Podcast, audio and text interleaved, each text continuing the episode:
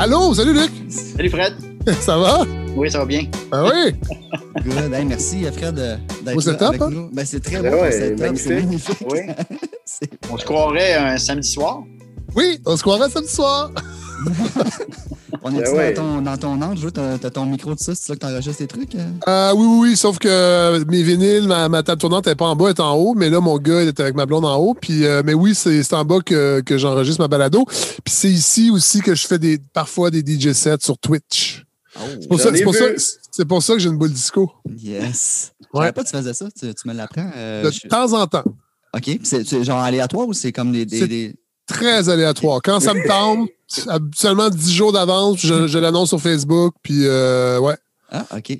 Ouais, parce que je le fais à Taverna, en fait. Je le faisais, à- je le faisais à Taverna avant la pandémie. Fait que c'est très dance music, monsieur, madame, tout le monde. Mais plus la, la- la soirée avance, là, je suis capable de m'éloigner un peu de, des, des, des, des ch- des chansons très connues. On n'est pas dans la découverte. là. C'est pas, pas des soirées pour découvrir de la nouvelle musique. là. C'est de quoi pour mettre l'ambiance? Euh, pour danser, vraiment. Parce qu'à. Taverna, c'est dance floor euh, tout le temps, tout le temps, tout le temps. Fait que j'essaie de mixer. Mais beaucoup de. Grâce à ça, je me suis beaucoup ouvert, entre autres, à la musique africaine, à la musique latine, que j'écoutais pas avant, que je regardais même de haut un peu. Et là, j'ai fouillé là-dedans. Puis, euh, y a- ouais, fait je, je mets vraiment de tout du hip-hop, du funk, du rock, euh, de la musique électro aussi, mais vraiment pour que les gens dansent. La musique africaine, je sais pas, ça revient à chaque podcast, on dirait tout le Ouais, monde ouais, triple là-dessus. Je sais pas si c'est ces temps-ci ou de. Mais ça revient à chaque personne qui. Écoute, je, je, je pourrais pas te l'expliquer. Moi, j'ai commencé avec la musique africaine des années plus, vie- plus vieux, là, Guana Sound, là, les compiles, genre de, de, de, de, trésors cachés des années 60-70. Mais là, maintenant, en- entre autres, en musique électro, il se fait vraiment des trucs intéressants. En tout cas, de ce que j'ai entendu là, récemment, c'est ouais, c'est c'est intéressant. Ça bouge. Ils sont beaucoup, hein? Beaucoup de des millions de possibilités. oui, en effet. T'en vends-tu Ouais. pas mal, euh, l'Africain, euh, Luc? Non, très peu. Mais la musique africaine a beaucoup influencé la, la, la, la trance, Oui, la musique, les musiques répétitives. oui, ben oui. Tu euh, c'est important là, dans euh, l'influence. Africa Bambata, entre autres. Puis, euh, oui, euh, ouais. Euh, Thierry n'est pas là, mais je pense qu'on va. J'ai pas fait le- le- le- l'intro officielle, mais euh, ça a déjà commencé à enregistrer, puis je pense qu'on va garder ce qu'on vient de jaser. Mais je vais faire l'intro officielle parce que là, ceux qui nous entendent en audio euh, ont reconnu peut-être la voix de Fred, mais euh, Luc peut-être moins. Alors, c'est parti. Bienvenue au 14e épisode de Sortie Phono avec une soir, yes, avec ben, Ben est là, comme d'habitude. Thierry peut-être qui va arriver un moment donné, puis on va l'entendre euh, sacrer après son audio parce que ça ne marche pas. Et aussi avec nous, Luc de propriétaire de l'Oblique, ce soir avec nous. Salut Luc. Euh, Salut. merci encore une fois. euh, merci, merci. Ce soir. Puis euh, Fred Savard. Oui, salut. Euh, Hey, merci aussi. Ouais, ouais, merci. Ben là, ça fait plaisir. Euh, c'est fun que Luc soit là parce que, parce que notre plan au départ avec Sortifono, c'était de se promener dans les, euh, dans les shops puis euh, d'enregistrer euh, dans chaque shop qu'on pouvait faire aller, même à Sherbrooke ou whatever. Euh, naturellement, pandémie oblige, on s'est viré vers le Zoom. Puis, euh, ben, écoute, on essaie d'en profiter au maximum avec. Euh, avec ça, avec cette technologie-là. Euh, mais bon, d'avoir Luc ce soir avec nous, euh, ça nous fait revivre un petit peu le, le trip qu'on avait, qu'on voulait avoir de, Puis on va retourner dans le magasin. hein. Oui, à un moment ça. donné, là, c'est clair qu'il y a quelqu'un d'autre qui va nous dire l'oblique. là, On n'en doute pas parce que Ouais. chez, euh, je pense que chez les musiciens, c'est un magasin populaire. euh, vraiment, vraiment. Puis le monde qui réside dans le coin aussi, c'est leur magasin de quartier. hein, tu sais, donc, euh, ça, je pense que ça va arriver souvent. Puis malheureusement, comme euh, Kevin l'a si bien dit, on a eu le temps seulement de visiter euh, trois boutiques avant de se faire. donc, euh, Ouais, En fait, on devait, on devait le faire à l'oblique Ben oui, l'année passée, au début de la pandémie. Puis là, ben, moi, j'ai choqué un peu parce que je voulais pas prendre de chance. Ben, J'étais un peu de Euh, ton bord, je vais t'avouer. comment? J'étais un peu de ton bord aussi, Ouais, ouais. je vais t'avouer. Fait que- rendu là, euh, ouais. Ouais, c'est ça. Puis, ben, en fait, c'est pour ça aussi que Luc est là, parce que euh, Fred, euh, de ce que j'ai entendu, euh, de ce que j'ai pas entendu, mais lu, euh, c- l'Oblique, c'est un magasin depuis Oui. Toujours. Oui. Que je, je fréquente depuis la fin des années 80. J'ai arrêté d'y aller un bout de temps, par exemple, parce que j'étais moins dans ce genre-là. J'étais très, très électro, là, à faire des gros parties techno euh, au début des années 2000. Fait que, Il est allé Le- chez Atom Art. Euh, entre autres, ouais, c'est ça. Je faisais la, je faisais la run des, des vinyles euh, plus DJ. Puis euh, moi, j'étais un peu monomaniaque dans la vie. Fait que là, ben là, c'était juste le techno. Puis le rock, c'était un peu fini même, je l'avoue. Des fois, j'étais comme. Eh. Là, à un moment donné, j'ai j'ai grandi, j'ai vieilli. Euh, et je suis revenu au rock. Et là, et là mais après ça, évidemment, il y a là le numérique, tout ça. Fait que je suis pas retombé dans les vinyles. Puis moi, j'avais une collection, euh, pas gigantesque, mais une bonne collection à la fin des années 90 que j'ai vendue euh, parce que j'avais besoin de cash. Je restais à Québec, euh, la pire année de ma vie. Je salue les gens de Québec qui nous écoutent. C'est vraiment... Et, et, et là, il y a peut-être, je sais pas, 8, 8 ans, 7-8 ans, je suis retourné à l'oblique. J'allais de temps en temps et là, j'ai recommencé à, à acheter des vinyles, racheter des vinyles que j'avais déjà acheté à l'époque. que j'ai Bon, bon. Et là, euh, j'ai l'impression que presque à l'automne de ma vie, je vais poursuivre avec le vinyle euh, jusqu'à jusqu'à ma mort. Ah, c'est bon ça. Da- ben, D'ailleurs, Luc, euh, ça, ça me fait pen- pas penser, mais j'ai euh, appris une note ici dans mes, dans mes trucs. Puis je pense que je vais commencer tout de suite avec cette question-là pour toi. Euh, Fred parle qu'il a vendu ses vinyles à un moment donné euh, parce qu'il a besoin de cash, mais je pense qu'il y a plusieurs personnes euh, comme Fred qui, à un moment donné, se sont détachés un peu du vinyle. Un bout de temps, ils ont vendu leur stock. Moi, j'ai fait ça avec mes CD, euh, je dois t'avouer. À un moment donné, j'ai tout vendu. Puis là, Ouais. récemment, j'ai fait Ah, Colin, ça me manque. Que je rachète des, vinyles, euh, des, des disques que, que j'ai vendus puis qui ne se retrouvent pas en vinyle. Euh, est-ce que tu l'as vécu sur ton magasin, Luc, de faire comme les gens sont moins venus acheter, ils ont commencé à venir vendre du stock parce qu'ils s'en débarrassaient? Ben, puis... C'est vrai que dans les années 90, euh, les ventes de vinyle ont baissé parce que les étiquettes majeures ont beaucoup diminué la, fa- la fabrication des vinyles. Mais l'oblique, depuis le début, nous, on a toujours favorisé la production musicale indépendante. Puis le monde des étiquettes de disques indépendantes américaines n'a jamais Ouais. arrêté de faire du vinyle. Donc, nous, depuis 33 ans, on a des vinyles neufs sur Ouais. nos murs. OK. Puis dans les années 90, il y a certains disques qui sortaient pas, les, certains disques majeurs comme des disques de R.E.M., il y a certains titres qui sont pas sortis aux États-Unis, mais ils sortaient en Europe. Alors nous, on les faisait venir d'Europe. Ils étaient beaucoup plus chers, mais ils étaient disponibles quand même. Mais le monde des étiquettes de disques indépendantes, ça, ça n'a jamais arrêté. Comme nous, c'est ce qu'on privilégie depuis le début, ben, on a toujours été euh, euh, quand même choyés à ce niveau-là. même que même moi, à la fin des années 80, 88 peut-être, la première fois, ou la 89, j'étais à l'oblique, évidemment, on achetait du rock américain euh, indépendant et on- c'était du vinyle, mais tout le monde switchait au CD. Puis il y avait quelque chose de cool aussi de rester au vinyle. Et dans le fond, c'était comme les- les- le dernier Mohican, les derniers résistants faisaient du vinyle. Mm. Puis il y avait ce côté-là. Puis après ça, bien évidemment, là, il y a eu un revival. Ça me fait un- J'avoue que ça me fait un peu rire. J'imagine que toi, Luc aussi, bien que tu es content parce qu'il y a des nouveaux, des, des plus jeunes qui viennent. Mais tu sais, on a l'impression que les gens découvrent depuis peut-être 10 ans le vinyle alors qu'il n'a jamais arrêté, dans le fond. C'est juste que les, les- les gros artistes mainstream ont arrêté à la fin des années 80 de faire du vinyle, ont switché CD, après ça sur les, les plateformes d'écoute. c'est c'est que les grands magasins ont carrément arrêté d'en Oui, vendre. oui. Fait que si tu voulais en trouver dans les années 90, il fallait que tu ailles dans les boutiques de disques Oui. indépendantes. Tout à fait. Tout à fait. Moi, je me souviens des fois, les fins de semaine, euh, euh, il y, a des- il y a des touristes du- pour- qui venaient sur le plateau, puis là, Ouais. il- euh, ma boutique était ouverte le soir, puis il y a du monde qui rentrait, puis ils voyaient des vinyles sur les murs, puis on- je me faisais dire, ça existe encore, ça? Ah, ouais, ouais. Ben oui, ben oui, madame. Allô Thierry! Hey, salut! Thierry, est arrivé. Excusez le retard. Ça va, pas de problème. On a commencé Et ça oui, mais, ah non, mais j'adore le moment où je tombe. C'est toujours cette histoire. Le vinyle est revenu, mais, il dit, mais il n'est jamais parti. C'est ça. ça, ça se répète. Euh, ouais, c'est ça. Ben, écoute, euh, on a commencé, fait que t'embarques dans le game, Thierry, euh, comme si euh, depuis le début. Parfait, excellent. Euh, Fred, j'aime ça quand on a des invités comme ça, euh, passer un peu en revue leur euh, historique, euh, non pas euh, de, de vinyle ni de musique, mais professionnel, si on veut. Fait que, euh, une couple de petites questions. Euh, tu sais, les gens te connaissent parce que, parce que tu, fais, tu fais de la radio, Dash, podcast, euh, Oui. quand même depuis un temps. Euh, Puis- Attention, Kevin, excusez-moi, ton, ton micro sature hein, complètement. Je n'osais Ah ouais? pas le dire depuis le début. Je pensais que c'était une couleur de la balado que vous donniez, euh, Non. qu'un des animateurs sature. Ah ben, c'est-tu mieux comme ça? oui, Mieux beaucoup. comme ça? OK, parfait, excellent. Euh, good. Bon, parfait. Fait que, euh, Il vient de voir mes messages aussi que je viens d'y envoyer. tu as envoyé des affaires? Ouais. Depuis tantôt, je te marque, le son est vraiment pas bon, c'est super moyen. C'est fun parce que j'ai dit, j'ai dit à Ben tantôt, j'ai dit à Ben, hey, on connecte un peu avant, on va faire des tests de micro. Mais ça marchait tantôt, Mais mais, oui, là. parce que euh, quand on parle je one-on-one pas. comme ça, puis on n'enregistre pas, je parle beaucoup moins fort, tu sais, c'est classique. Ouais. Puis, euh, puis là, c'est ça, j'ai monté le son de, mon, de ma voix. Euh, Ah, it's so sweet now. euh, bon, excellent. Bon. Euh, good. Donc, comme je disais, Voilà, euh, tu- ouais, c'est ça. Parcours. Mon fantastique parcours. Oui, c'est ça, ton fantastique parcours. Euh, donc, c'est ça. Tu es, un des premiers invités, en fait, qui, euh, qui est un habitué des podcasts. Euh, Oui. c'est plus des musiciens ou, autres personnes euh, du Ouais. milieu qu'on a.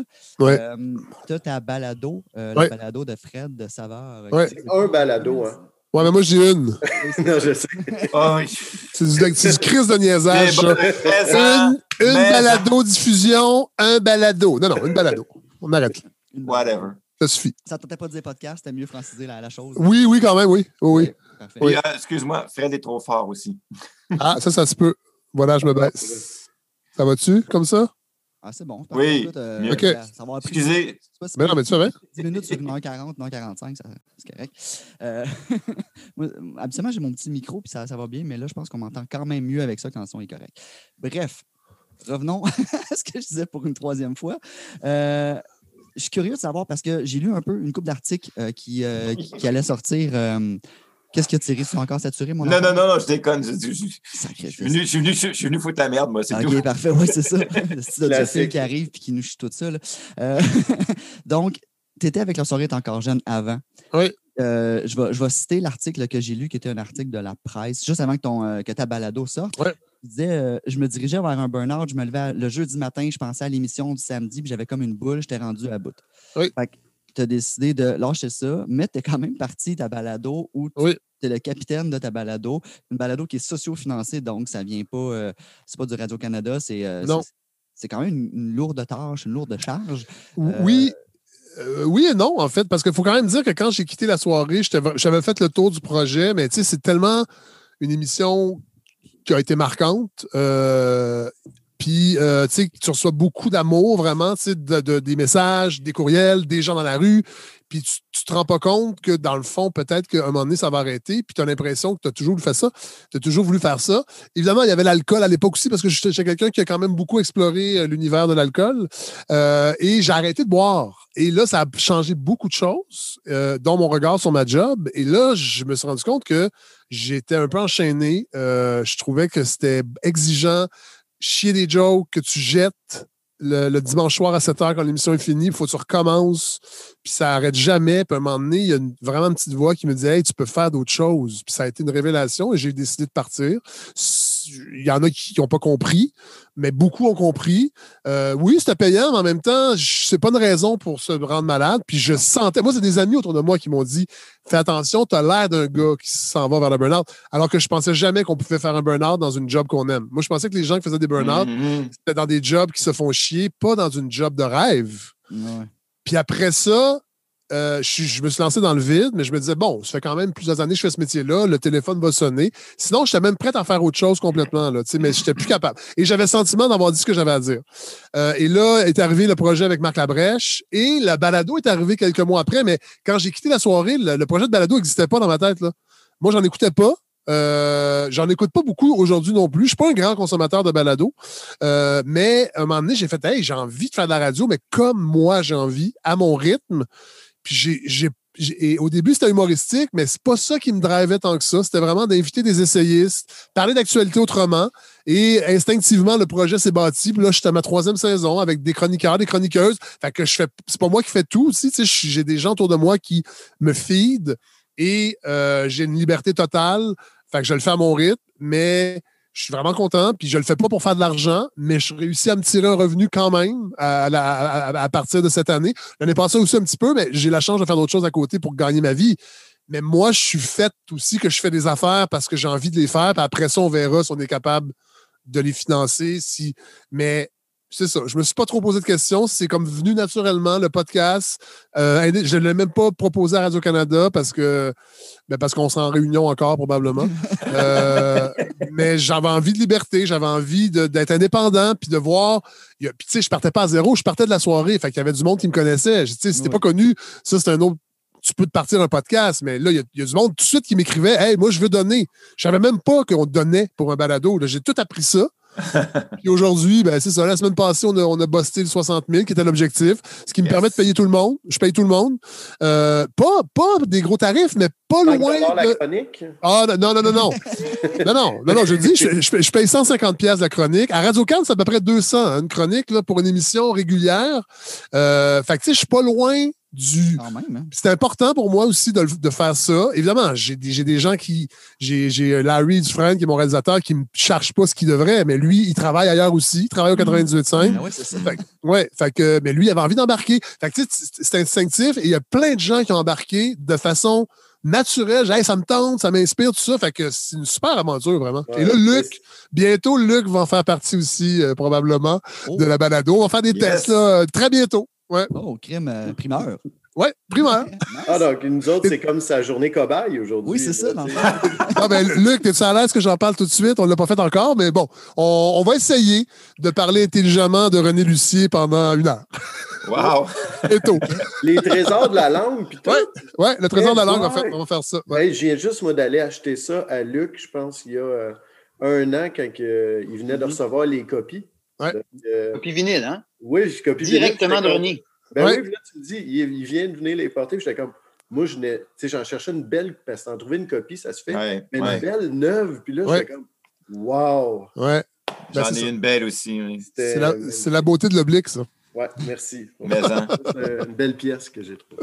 Euh, tu parles de sociofinancement pour ton ta balado. Euh. Tu dis que ça t'a ouvert, euh, tu ne l'as pas dit là, mais encore une fois, je l'ai lu dans le même article, mais ça t'a ouvert un peu la vision euh, de débourser pour, euh, pour euh, les médias, pour tes médias que tu, tu- tu- que tu, euh, que tu utilises, que tu lis, whatever.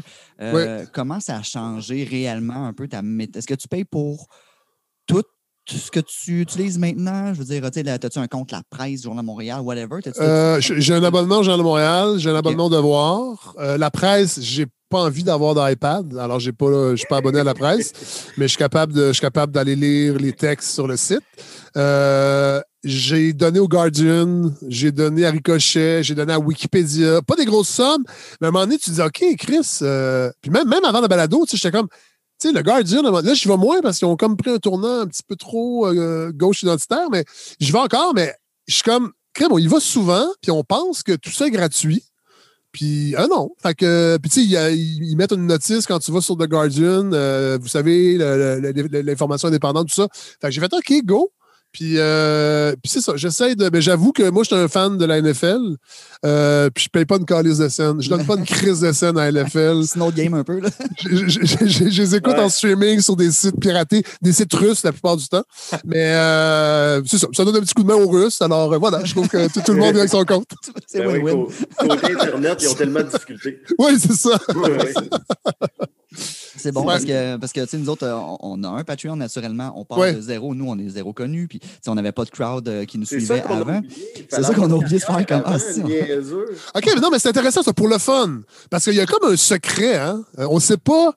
On sait que Mike Ward fait du cash vraiment beaucoup avec sa balado, mais on sait pas trop, hein. Tu sais, les- comme vous autres, là, pour le Nous fun, autres, on paye. Mensuellement?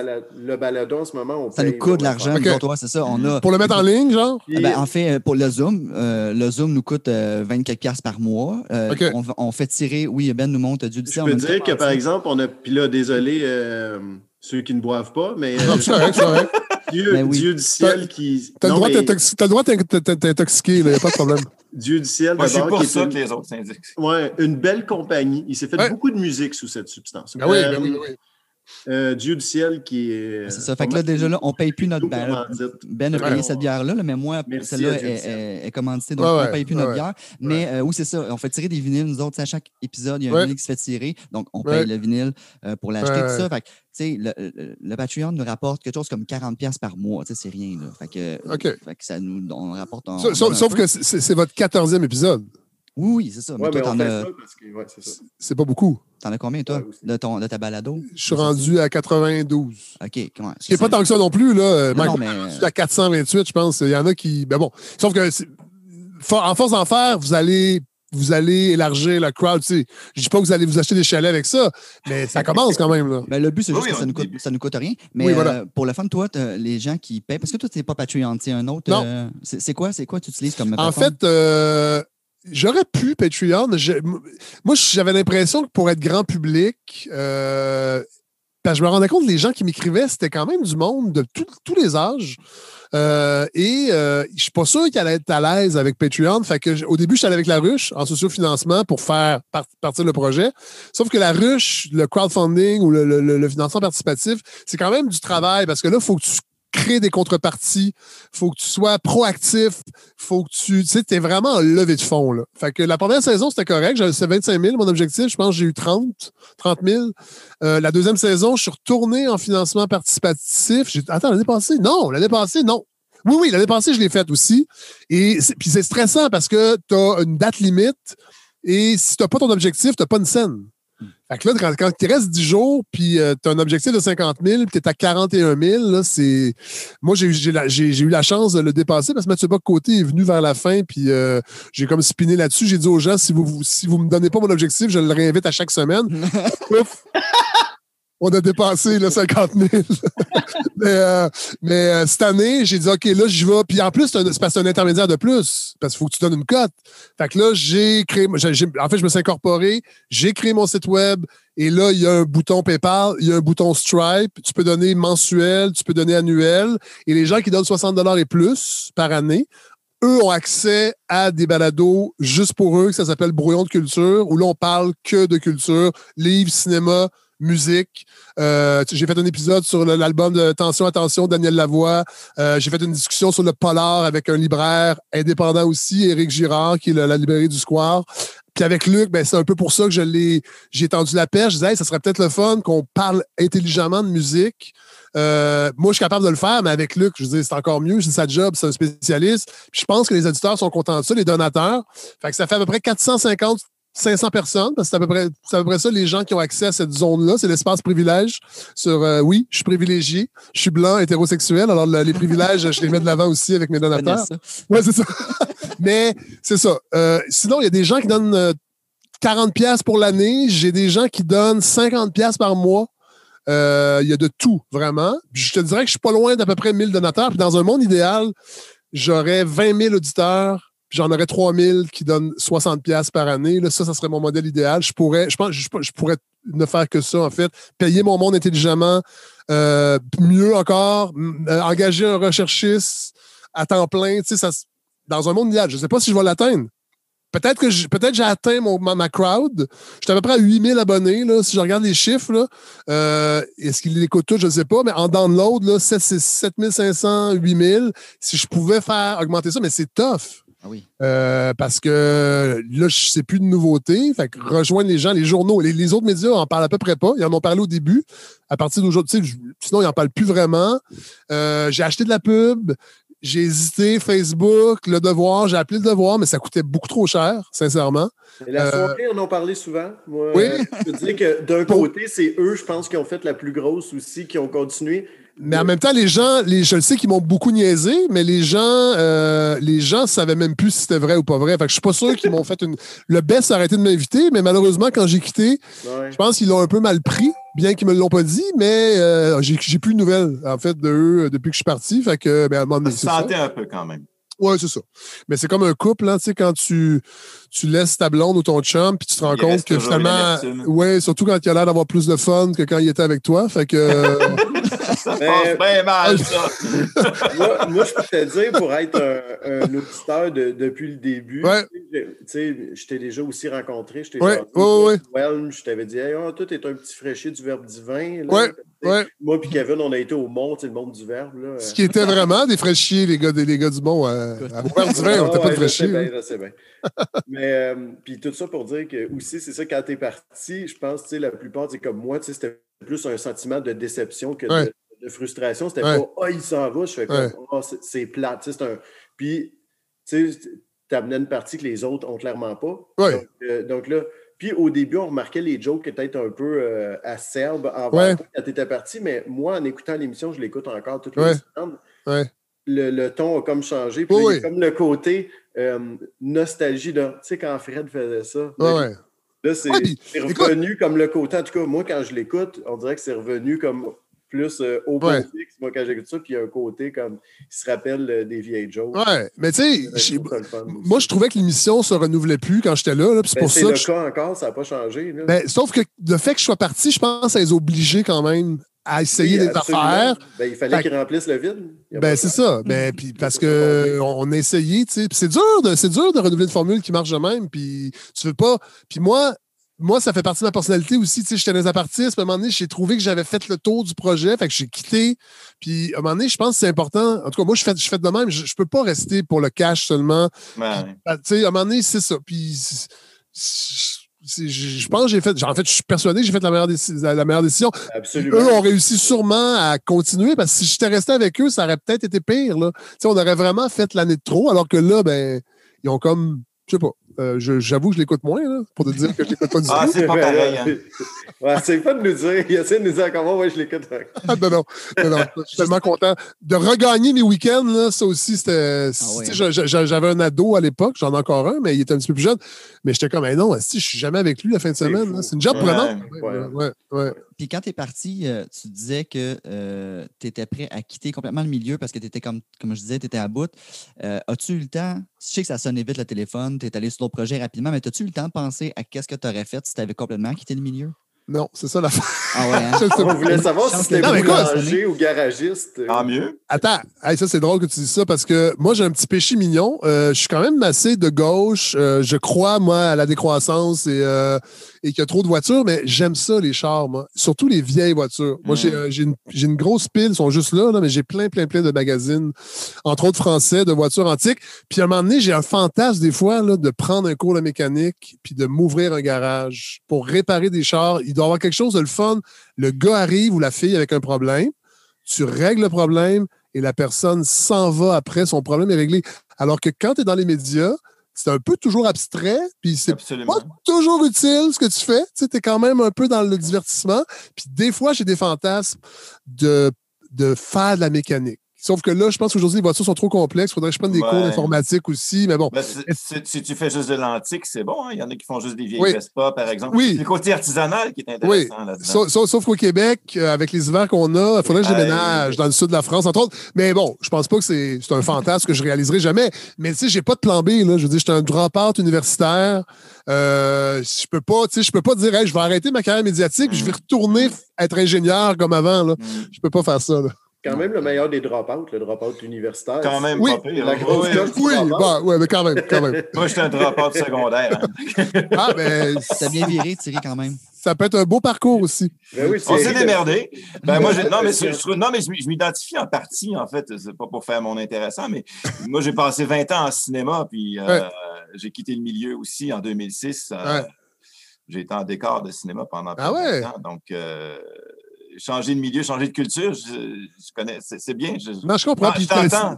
J'ai travaillé un peu en cinéma à la fin des années Ouais. 90 Ouais. euh, avec, euh, les- les- avec chez Allegro qui faisait des films saucisses, là, des 10 jours de tournage, Oui. 2 Oui. millions avec des Oui. acteurs de série C américains. Oui, oui, des vomis of the week. Ouais, c'est ça. c'est c'est exactement. Puis euh, c'est des jobs de fou, là. Faire ça 20 Ouais, ouais. ans, euh, c'est malade, là. Ouais. Ah non, c'est fou. Euh, J'aimerais ça qu'on tombe un peu plus dans la musique. euh, Ben oui. Puis, mais on va tomber dans la musique euh, par euh, ton parcours via. euh, bon, ma phrase ne fait pas de sens, là, mais je vais recommencer. J'avais à chier. J'ai lu l'article de Urbania qui, qui, qui dans Ah lequel oui! tu démontrais ton amour pour Nirvana. Euh, je ne veux pas citer mille affaires. Ah ben justement, c'est ça. Euh, je ne veux pas citer euh, mille parties de l'article.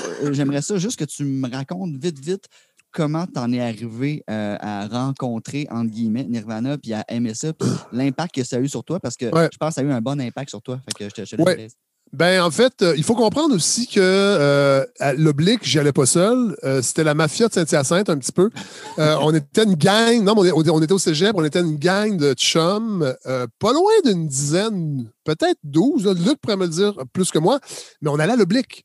Fait que souvent, on croisait des chums ou des connaissances qui revenaient de l'oblique. Et là, à un moment donné, Nelson Dion, euh, je suis pas proche de lui du tout.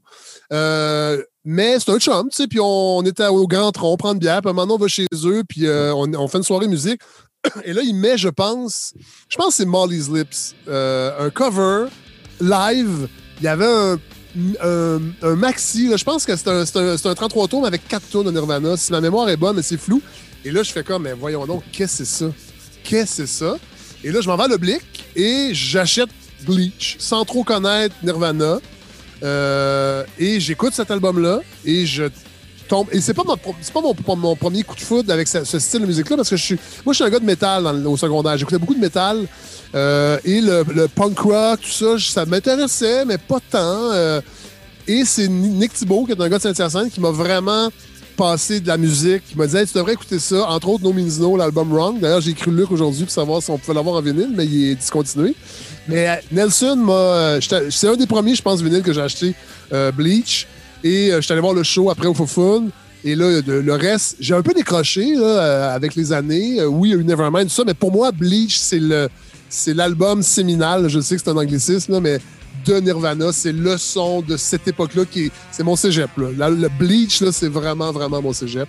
Puis en arrière, tu lis la pochette, puis elle est enregistrée euh, en un avant-midi pour 600 pièces. J'avais, un- on avait un band aussi euh, à l'époque, les Ineffables Tito, qu'on essayait de faire ça, du gros crise de rock, mais en français. Puis euh, il y avait quelque chose de bien stimulant à être dans tout ce mouvement-là. Puis être une espèce de clique en Saint-Hyacinthe qui allait à Montréal. On était comme des initiés. On allait acheter la musique de demain à Montréal. Tu connais-tu euh, tu- Joachim? Tu le connais, je pense, Joachim Morin, hein? Ça se peut-tu? Peut-être de face, mais à l'époque, on avait beaucoup de surnoms. Hein. Lu- Luc le connaît, en tout cas, euh, Joachim. Oui. Euh, ouais, c'est ça, c'est un gars qui, qui va à l'oblique aussi depuis son adolescence, je pense. C'est un gars de Granby. OK. Euh, fait que c'est pour ça que je me suis dit, il y a, des, il y a une couple de points communs. non, mais- et puis j'ai habité à Granby avant Saint-Hyacinthe. Fait que j'aurais pu le connaître, mais non. Euh, ouais.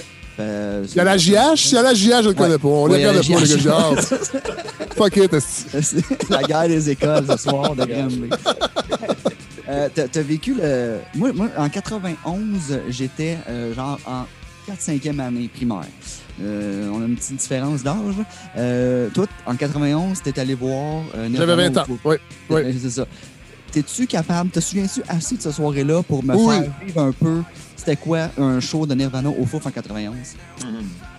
Écoute, en même temps, il y a le vernis des années qui fait que quand tu y repenses, probablement que c'était pas si extraordinaire euh, que ça l'était réellement.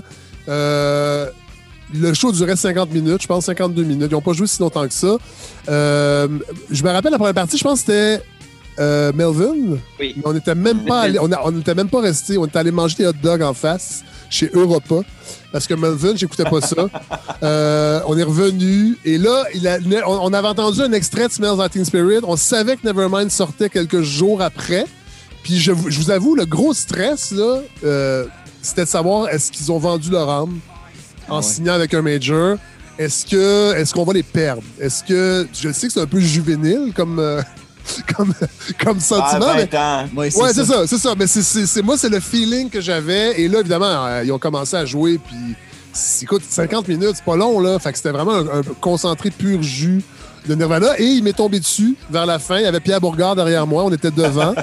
parce que le Dorman, c'était mon ami Sergio de Drummondville. Ben, j'ai habité aussi à Drummondville. On a fait de l'impro avec Sergio, qui est un gros, un gros colosse qui était Dorman. Lui, il se mettait derrière nous pour euh, gérer le moche. Puis nous, on avait les coudes sur le stage. Et là, Kurt Cobain, à un moment donné, il s'est penché vers moi. J'ai joué sur sa guitare vers la fin. On, peut, on le voit d'ailleurs sur YouTube, mais on ne me reconnaît pas. Tout le monde rit de moi quand on dit ça. Mais j'ai- beaucoup de témoins. Et il nous est tombé dessus. Et là, je l'ai relevé. Et là, il s'est penché. Puis il m'a tendu sa guitare. Puis moi, je suis gaucher en plus. Fait que j'ai joué sur sa, sa Fender Mustang. Et euh, voilà, 50 minutes. Ils ont tout smashé après. Le, le- le côté destruction, je trouve ça un peu niaiseux. Fait que euh, ça, j'étais pas comme wow, mais le show en tant que tel, oui, c'était quand même. Mais, mais, je pense que c'est ça. Le vernis des années fait que c'est beaucoup plus beau que c'était. Parce que tant qu'à ça, le show de, de, No Means No que j'ai vu peut-être un an avant, c'était beaucoup. C'était sont bien plus tête. Il y a d'autres shows, il y a eu d'autres shows. Mais tu sais, c'est parce que en 10 jours, on est allé voir Madonné, puis Nirvana, les billets achetés à l'oblique d'ailleurs. Euh, tu sais, c'était quand même un 10 jours assez, euh, assez intense, là, quand même, pour la grosse musique, euh, la bonne musique euh, de ces années-là. Ben Luc, oui. Luc t'as acquiescé tantôt. T'étais-tu là, toi aussi, au show? euh? Oui. OK, t'es allé euh, voir ça. Beaucoup de monde dit que Nirvana a joué au Fofone électrique, mais peu de gens savent que Nirvana a joué deux fois. Oui! Ah, ah. Ils Il ont venu pour Bleach, puis, euh, où il y avait 50 personnes. Ouais. Des 50 personnes, je pense que la moitié venait de Saint-Hyacinthe. Ouais, voilà. Il y avait le contingent de Saint-Hyacinthe. Ben, moi, pas là encore. Pour tous les concerts grunge à l'époque. Ouais. ah ouais. Et c'était une grosse partie de notre clientèle. Ouais. Hmm. Puis euh, euh, le deuxième, puis le- il y avait, ah, c'est ça, il y avait juste 50 personnes la première fois. Puis la deuxième fois qu'ils ont joué, comme ils ont, ils ont joué à peu près une, une semaine avant que le disque sorte, Il y en avait Mais 3000. c'était- le- Les faux étaient pleines à craquer, mais c'était Ouais. tous les fans de Bleach, des gens qui avaient découvert Oui. Bleach. Ben oui. Ça n'avait pas encore. Tu sais, ça, ça, Ça n'a pas explosé ça avait pas encore encore. décollé, là, au Nirvana. Non. Quand ça décolle. L'ambiance était complètement différente. Ouais, ouais. Euh, c'est drôle, euh, Fred, je t'entends parler tantôt. Deux fois, tu as dit, euh, tu sais, là, tu dis côté destruction, j'aime pas ben, ben ça, je trouve pas que c'est. Puis après ça, tu as dit, euh, avant ça, tu as dit, je suis peut-être pas très punk rock, j'étais plus hardcore. Puis, Non, j'aime juste métal. euh, métal, excuse-moi, ouais, c'est ça. Oui, dans c'est c'était le mot, non, c'est ça, tout à fait. Ben non, mais Chris, mélange-moi pas avec les hardcore, là, c'est moi. Les gars de JH. Au monde, ouais, c'est ça. J'allais faire la gag. Euh, mais euh, moi, quand je, quand, je te, quand je lis, quand je, te, quand je t'écoute, euh, j'ai toujours l'impression qu'il y a, il y a un peu de punk en dedans de toi, dans, Oui, dans oui, ton attitude quand même. oui. Euh, J'allais dire du punk politique, mais on s'entend punk politique, c'est un peu, euh, c'est de répéter, euh, c'est pas mal tout le temps politique. là. Ce qui est punk, là, on s'entend, ça, ça a des racines politiques. Euh, te vois-tu un peu comme ça quand même, dans cette attitude-là, espèce de rebelle peut-être? Oui, mais- peut-être, peut-être, peut-être. Euh, Oui, oui, je pense que oui, je pense que les valeurs, en tout cas, une, une- une certaine imagerie ou une certaine de, de- de certaines valeurs punk, peut-être, m'ont animé, m'animent encore. Mais tu sais, musicalement, en tant que mélomane, oui, j'ai écouté les Sex Pistols, oui, j'ai écouté The Clash, mais je peux pas dire, tu sais, aujourd'hui, j'ai jamais trouvé, je trouvais, je souvent que musicalement, c'était pas intéressant, le- la musique punk, pour moi. J'aimais, j'aimais les valeurs, alors que Nirvana, je dois avouer que je pense peut-être rétro- rétrospectivement, ce qui m'a frappé, c'est le, le grand talent mélodique de Kurt Cobain. Euh, moi, des fois, j'en reviens pas encore. Des fois, c'est des riffs, des fois, c'est des patterns, là, mais comment c'est mélodique, mais en même temps, comment c'est. Il y a, il y une, il y a une certaine agression, il y a, il y a un certain. Il y a une colère, vraiment. Il y a un côté punk aussi dans Nirvana. Ben oui. Euh, mais reste que c'est son. il y a des hooks qui, encore aujourd'hui, même sur Nevermind, il y a des tunes, là, On a Plane, euh, ben oui, Lithium, évidemment, mais je trouve que. Puis même euh, Incesticide aussi, il y a, des, il des, il y a des tunes là-dessus, les reprises qu'ils ont fait. Il y a quelque chose vraiment qui vient me chercher encore aujourd'hui. C'est à peu près le seul groupe que j'écoute encore de cette période-là, Seattle, euh, tu sais, même, tu sais, j'étais gros fan de Jesus Lizard, de Fugazi, tout ça, c'est la même époque. Fugazi, je l'écoute encore, mais beaucoup moins. Mais il y a plein de, plein de choses là-dedans que j'écoute beaucoup moins aussi. Là. Puis le punk, ben, je trouvais que c'était une coche un peu en dessous musicalement. Ça venait moins me chercher musicalement. Puis, tu sais, j'étais un gars qui écoutait beaucoup de métal, puis musicalement, le métal, t'es quand même bien servi habituellement. Ouais, là. Au secondaire, là, quand tu vas avoir des, des structures complexes, si t'écoutes pas du prog, t'écoutes du métal, probablement. Voilà, habituellement, les gens qui jouent du métal, c'est des. c'est- Et attention, Quoi? on est au Québec, le monde de votation. Là, monde- Non, non, mais je veux dire, justement, c'est des personnes qui savent jouer de la musique. C'est des personnes, tu sais, moi, j'ai mon Oui. cousin Ouais, euh, Qui, qui joue du violon, euh, tu sais, puis il écrit tout ça, puis c'est c'est sa coche. Euh, souvent, tu sais, un groupe punk, ça va se pogner une guitare puis une batterie, puis on va apprendre 3-4 accords. Mais c'est cool, mais c'est cool aussi. Mais tu sais, genre, les, mes chums tripaient ces Ramones. Moi, j'ai jamais trippé ces Ramones. Mais tu sais, si j'avais eu 20 ans en 77, j'aurais sûrement trippé sur les Ramones. Mais tu sais, aujourd'hui, je trouve ça drôle, là. J'en mets à Taverna à 1h30 du matin, tu sais, mais, Mais écoute, euh, mais j'écoute mais j'écoute pas d'album des Ramones, vraiment. J'ai jamais, je me, je me rappelle pas d'avoir écouté un album au complet des Ramones et me dire, oh, quel bon moment musical que je viens de passer. en tout respect pour les Ramones. Euh, Ça va se gâter, cette émission-là. là. Ça, ça dégénère. Là. Là, Non, mais c'est l'attitude. c'est ma job. Oui, là, oui, oui, c'est l'attitude. Mais l'attitude, à. je voulais- Ouais. Je voulais Euh, juste dire quelque chose par rapport à ce que tu as dit tantôt, Fred. Tu disais, le côté, tu sais, euh, mélodiste un peu de, euh, de Kurt Cobain. Oui. Je pense que ça a un gros rapport avec qu'est-ce que lui, le gars, écoutait. Probablement, ben oui, c'est ce sûr. gars, tu sais, on l'a vu, tu sais, souvent, je pense qu'il y en a qui l'ont vu passer, souvent, ce qu'il écoutait, c'était Oui. gars Oui. Tu sais, je veux dire, il écoutait vraiment des musiques dans un sens très pop, là. Oui. Tu sais, C'est un Oui. gars qui aimait Mm. les belles mélodies. Ouais. La différence, c'est que ce gars-là vivait une détresse puis une douleur intense. Donc, Ouais. c'était de la pop douloureuse. Ouais. Puis moi, c'est de même Absolument. que je le vois un peu, Nirvana, quand j'écoute ça. C'est une, c'est une pop abrasive, mais Ouais. en bout de ligne, ça reste du- d'un sens du pop rock, mais méga abrasif. J'ai amené Guided by Voices parce que plus Ouais. tard, j'ai embarqué sur Guided by Voices, mais c'est ça aussi que j'aime là-dedans. Euh, Eux, je les écoute encore, même s'ils font trois albums par année. Ben, c'est- ça, ils ont tellement de stock. mais c'est pas grave, c'est ça. Je- je- je- parce que parce que c'est les Beatles, parce que j'ai- au secondaire, j'ai découvert les Beatles, puis. Puis je, là, dans le guide là, t'as les Beatles, t'as, t'as, t'as la J'aime un peu bière. de Genesis. t'as le- Oui, oui, tout à fait, tout à fait. Puis Genesis, moi, j'ai toujours regardé ça de haut au secondaire, au cégep. La gang de Saint-Hyacinthe, Luc, en revenant de l'Oblique, si on croisait des gens qui écoutaient du Genesis, on riait d'eux autres. Là. Je veux dire, on était comme une petite gang de clowns qui jouaient à Donjons et Dragons puis qui ont des problèmes. C'était ça, les amateurs de Genesis. Mais euh, il y a quelques Ah, années, un de ouais. mes chums, pour niaiser, m'a donné tous ses vinyles de Genesis. Puis là, je me mets à écouter ça. Puis là, aujourd'hui, à presque 50 ans, j'apprécie Genesis, alors que quand j'étais plus jeune, trop, trop punk dans mon attitude, je, je prenais même pas la peine d'écouter ça. Il est tombé dans le dad rock. Mais il faut Ouais. spécifier que c'est le Genesis de Peter Gabriel.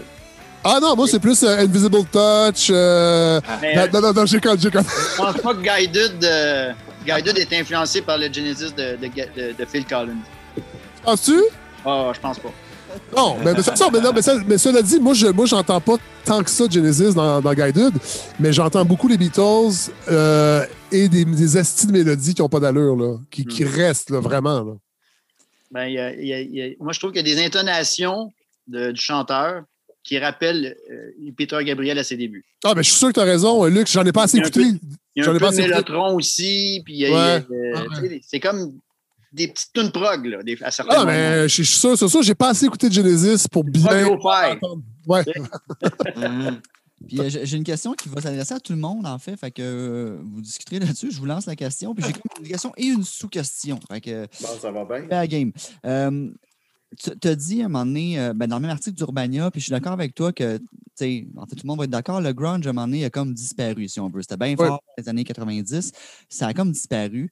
Euh, puis, tu sais, Nirvana a eu un fort impact. Qu'est-ce qui a remplacé un peu cet impact, ou, le grunge et ou ce genre de band-là qui a un impact sur l'adolescence, si on veut, là, puis, la sous-question, c'est qu'est-ce qui reste justement pour ces jeunes-là, souvent plus des jeunes, qui ont cette espèce de hargne-là qu'on retrouvait puis qu'on extériorisait par la musique?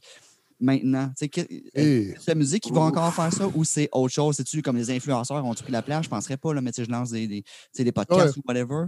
Fait que, Ça voilà. dépend des époques. Hein? En ce moment, là, depuis quelques années, là, il, y a, il y a un retour du post-punk. Ouais. Il y a toute une vague de groupes néo-post-punk qui vient d'Angleterre, qui vient de Suède, qui vient du Canada, des États-Unis.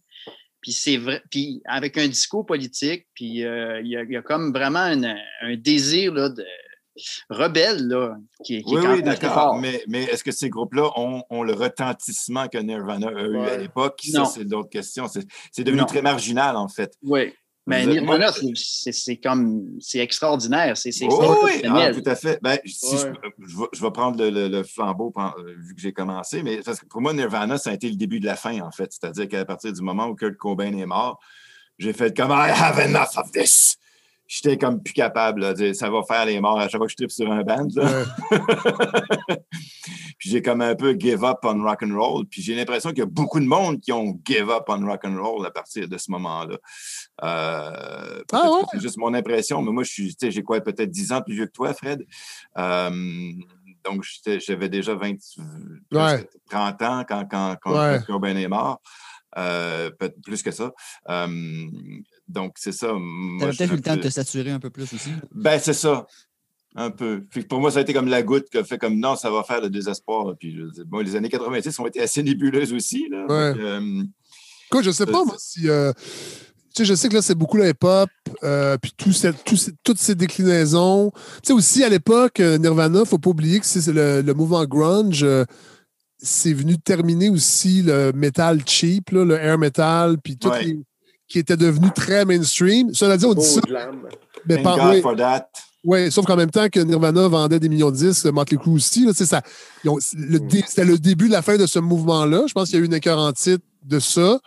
Après ça, le techno a embarqué beaucoup, très hédoniste. On était loin de, de, de, de- Ouais. de- de- de- de- d'une analyse sociale. là, dans, dans- Mm. Puis ça a duré quand même euh, plusieurs années. Mm. Puis après ça, je pense que c'est le hip-hop, euh, qui a pas mal le RB, tout ça. Je ne sais pas aujourd'hui s'il pourrait avoir un, un- un style musical concentré dans une période de temps quand même assez- pas très longue, aussi fédérateur. Moi, je ne suis pas sûr qu'il est, là présentement, mais il va en avoir d'autres, c'est certain. Mais là, présentement, euh, je pense pas être très connecté non plus sur ce qui se fait actuellement tant que ça. Euh, je pense que Luc, peut-être, tu pourrais. euh, tu sais, le post-punk, oui, mais j'ai. tu vois ça? Oh, t'as bloqué? ouais, Fred, on vient de perdre On, Fred. on a figé Fred. Bon, ça y est. Euh, tu sais, Fountain, Fred, on t'a perdu je- un c'est peu. un, euh, un que je connais entre autres, mais je a d'autres. mais J'ai l'impression que pas, pas de temps, peut-être. On a perdu une partie de ce que tu as dit, euh, Fred, mais Ben, euh, moi, je vais te on a dire, compris euh, l'essence de la chose. euh, Ça va. euh, T'es revenu. Ouais. Fred, Désolé. euh, moi, puis moi, j'ai vraiment, tu vois, de mon côté, c'est vraiment le hip-hop, j'ai l'impression, puis c'est pas parce que j'écoute beaucoup de hip-hop, là, mais qui a vraiment pris la place, puis je pense que aussi les musiques de l'époque ont un certain combat, puis là-dedans, il y a des gens qui ont des combats à mener. Donc, pour moi, personnellement, clairement, euh, c'est clairement le, le hip-hop. là. Tu sais, Je veux dire, autant que tu sais, je suis un fan genre de Kendrick Lamar, de, de J'écoute beaucoup, je suis un fan de Thundercat, tout ce, ce petit Ah ouais. truc-là aussi, Flying Lotus. Je pense que ce monde-là a une vision artistique qui est forte, puis en même temps un gros propos social qui est vraiment important en ce moment, puis qui est quand même assez ra- rassembleur. Donc, euh, moi, euh, perso, puis même au Québec, on le voit, ça arrive aussi, le, le même hip-hop aussi. Puis nous autres, on aime bien le côté un petit peu plus rigolo mélangé avec ça. On dirait qu'on a eu le temps de la misère à voir les, les enjeux qui étaient Ouais. de front au Québec. On aime ça, d'en faire une petite joke puis les passer de côté. là. Je pense que la personne qui a changé plus la façon qu'on pense au Québec, c'est Yvon Deschamps, puis c'est à force de faire des jokes qui nous a fait Ouais. comprendre des affaires. Ouais. Et je pense que hip-hop aussi au Québec, et des fois, tu sais, sais, moi, dans les groupes que j'aime beaucoup puis qui revendiquent des affaires, sont aussi des groupes, des fois, qui sont un peu humoristiques. Ou, euh, Mm. mais je Mm. pense qu'en général, dans le monde, le côté hip-hop, grosse revendication, puis même du hip-hop intelligent avec beaucoup de musique, retour du jazz aussi à l'intérieur de ça. Je pense que tu sais, c'est des anciens combats qui ne sont pas terminés, puis que pour moi, on commençait avec le jazz aussi, avec l'avènement vraiment du free jazz, le retour du spiritual dans le jazz, puis tout ça. Là, j'ai l'impression qu'on a un retour à ça dans le hip-hop, puis pour moi, c'est la musique qui rentre dedans en ce moment qu'il y a. Puis d'un autre côté, il y a encore des bands, justement, post-punk, il y en a à fond, puis ça, c'est vrai, qui roulent un peu partout. Euh, il y a des bands même qui sont devenus des bands populaires comme Idols, qui me surprend tout le temps, tu sais, que je vois ça, puis je fais comme, wow, eux autres, ils rentrent dedans, ils arrivent en bédane, sais, un peu comme Fucked Up dans le temps, là, qui roulait, le band de Toronto, là, Ah ouais. qui arrive, je veux dire, il arrache l'affaire. Je pense qu'il y a encore une vie pour ça, là, euh, des deux côtés, là, encore, d'une façon un peu bizarre, parce qu'on a vraiment côté musique noire d'un côté, musique Ouais. blanc punk de l'autre côté, mais ces deux-là continuent à forcer à fond là, ces temps-ci. Mais euh, j'ai quand même l'impression que le contexte de la fin des années 80-90, sur le, le, le- le sentiment d'un d'un- d'un nous, en fait. Là, je dis un nous, euh, ça, ça va au-delà du Québec. là. J'ai l'impression que ça, par exemple, aujourd'hui, est beaucoup plus fragmenté. Euh, Puis on le voit aussi dans toutes les revendications identitaires où la droite, ce- cette- ces revendications-là sont dans un- une idée collective qui ne me plaît pas. Euh, mais à gauche, on est beaucoup, beaucoup dans, dans, dans, dans la revendication de, de multiples identités. ouais.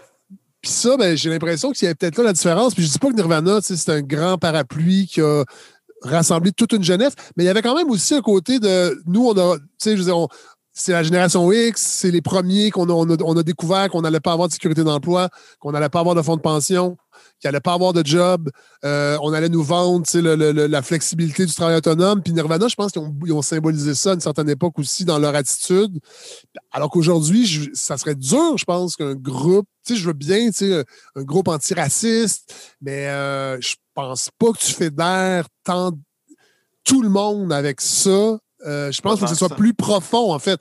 Puis c'est très noble, là. Je veux pas dire que. Je pense que c'est ça beaucoup qui anime les gens, euh, le- le- le- la lutte au racisme, entre autres. Mais là-dedans, a- c'est tellement segmenté que c'est difficile d'avoir, j'imagine, une voix qui va rassembler tout ce monde-là, noir, blanc et toute communauté pour faire de, de- de- un mouvement musical comme. Tu sais, c'est des Mais hasards. ça va avec tout le reste, tout s'est fragmenté. De toute façon, Ouais. avoir quelque chose de réellement Ouais. fédérateur aujourd'hui, Ouais. c'est beaucoup plus beaucoup moins Ouais. évident qu'il y a Ouais. 20 ans. Puis, puis tout le monde a sa voix via le Ben voilà. numérique aussi, tu sais, je veux dire, avant... Ce qui, est- ce qui est bien euh, aussi. Oui, oui, ce qui est bien, ça- ça, ça a ses très bons côtés, sauf que dans le sens que, tu sais, Nirvana, dans le temps, il y avait plein d'autres bands qu'on entendait sûrement moins parce que, plein justement, il n'y avait ouais. pas, tu sais, le reach euh, que, que- que tu montres Ouais. maintenant ici, Ouais. quasiment égaux, là, tu sais. Cool. Hey, euh, allons-y avec euh, une coupe de vinyle, euh, euh, monsieur. Je sais que Fred euh, Ben t'a sûrement demandé de sortir quelques galettes euh, Ouais. de ta collection. Euh, commence, commence à nous présenter ça? Écoute, je sors, je sors pas des morceaux rares. J'ai pas de collection euh, si grande, first. euh, et, ben, pas pire, là, mais j'ai pas de, de- de pièces incroyables. Je vais commencer avec euh, un album. Tu sais, on parle de, de sensibilité punk et euh, musicalement. Je vais, je vais sortir un album euh, que j'écoutais quand j'étais petit, qui est les Ventures, euh, qui était dans la collection de mon père. Mon père, qui n'était pas un grand mélomane, euh, il y avait peut-être trois disques pas pires. Le reste, c'était des affaires, très mainstream KTL.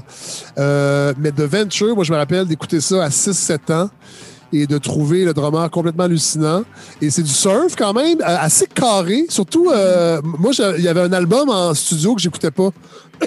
il y en avait deux Ventures. Il y avait ça en studio, je pense que c'était Telstar, et il y avait ça qui est en, en live au Japon, aux États-Unis. La face A, c'est au Japon. Puis on n'est pas loin du punk rock, sincèrement. C'est vraiment du proto punk rock. Il y a même des bouts instrumentales avec la bass, du pic, puis il fait des effets. Euh, mais le drummer sont, sont vraiment carrés, ces musiciens-là. Il y a des gars qui ont joué avec Elvis par la suite. Euh, fait que ça, c'est un des premiers vinyles que j'ai écouté jeune, qui m'a peut-être planté la graine euh, de la musique euh, un peu plus. euh, bon, il va à chacun son rythme. J'aurais pu tomber ses clashs à 5 ans, mais je pense pas que j'aurais beaucoup aimé ça. Euh, sinon, au secondaire, euh, Plume la traverse, ça, ça a vraiment Ah, été ben. euh, une découverte importante. Euh, ma, une de mes premières blondes, Catherine Sauer, son frère avait toute la collection de plumes. Puis une- Vieux chaussons sales, les petits enfants. Ouais, Vieux Chausson Ah, oui, oui. autres. Je- lui, je l'aime beaucoup parce que c'est peut-être un des plus musicales de Plume sur le côté jam, Ouais. euh, le côté un peu, on, euh, on sort un peu de ce qu'on fait d'habitude, c'est-à-dire Ouais. oui, chansons, tout ça, mais il y a des bouts vraiment un peu weirdo sur le plan. euh, Il y a des pièces Ah, instrumentales là-dedans. beaucoup, beaucoup. Il y a Serge Chaplot, entre autres, qui, Ouais. qui est là. Ouais, ouais. Euh, et euh, c'est puis euh, bon, il y a le rock'n'roll du Grand Flambeau évidemment, il y a le tango des Concardes, des chansons qu'on connaît, mais la première face c'était là Daily Breakfast Blues, Charles Boogie, euh, le- c'est ça. Il y a des, si je me rappelle, ça, a été un, album marquant qui m'a fait découvrir Plume.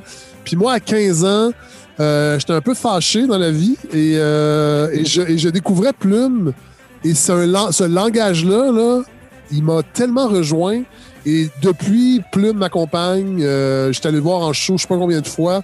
J'avais même un projet de le rencontrer pendant euh, au printemps dernier. J'avais contacté Luc Faneuf, ben, son fils Benjamin, pour qu'on sorte les albums de Plume en vinyle, qu'on réédite tous ces albums qui sont plus disponibles. Euh, la plupart de sa discographie est même plus disponible. On peut plus écouter d'albums de Plume euh, de, de la face A et de la face B. Euh, c'est Ah tout sur des mauvaises compilations. Euh, bon, il, paraît que.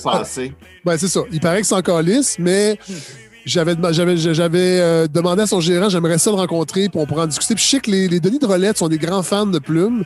Et un des deux Denis, il y a un lien avec Plume. Je pense que son père a connu Plume et là, je, je les ai rencontrés à cette année-là. J'avais dit, il faut, faut que votre bar, vous fassiez un travail. Il faut absolument qu'on ait les albums de Plume en réédition pour qu'ils soient accessibles, qu'on les mette sur les plateformes d'écoute aussi, euh, pour que ce répertoire-là se perde pas dans des copies usagées que les collectionneurs se passent. Euh, fait que Plume, en tout cas, je le sais, mais au secondaire, ça a, vraiment changé ma vie, pour vrai, parce qu'il chantait comme moi, je me parlais dans ma tête un peu. En tout cas, il y avait le même langage, puis c'était c'est vrai. Puis ce côté-là, je m'en calisse, puis je je raconterai pas toute mon enfance. Je suis pas, un- je suis pas un enfant normal, là, mais j'ai déménagé beaucoup, tout ça. Fait que j'étais souvent, là, je passais des étés tout seul parce que je déménageais, mon père changeait de job, tout ça. Fait que Ah. j'étais un peu fâché. Puis, et là, Plume euh, est venu vraiment mettre un baume là-dessus un peu, mais un baume imbibé d'alcool, entre autres, et de une attitude. Et c'est ça, il m'a jamais quitté. Depuis, je l'ai- j'étais allé voir avec mon fils. Mon fils en colissait bien raide. Euh, il était, ah, on s'en va, papa, je suis tanné. Il avait 9 ans. On était dans une petite église, à Pistache, pour un, un, un rodage. On était assis devant. Puis euh, il m'avait dit aussi que j'étais laid puis je sentais mauvais. C'est du gros. Quoi, J'étais comme Ah! Puis mon gars euh, s'en fout. Euh, Mais Ah, un ça, vient ouais. Fred, ça vient d'où ton euh, ta connaissance de, de plume? Un- ça vient-tu d'un ami, de ton père? euh? Ben, c'est c'est ce que. ben, c'est ça. C'est c'est le, le- le frère de ma blonde, euh, secondaire 2, OK. secondaire 3. Euh, J'avais un ami qui en écoutait aussi, qui m'avait fait. Puis je connaissais euh, quelques tunes, genre Calvaire, puis Rideau. Et là, j'ai écouté les albums.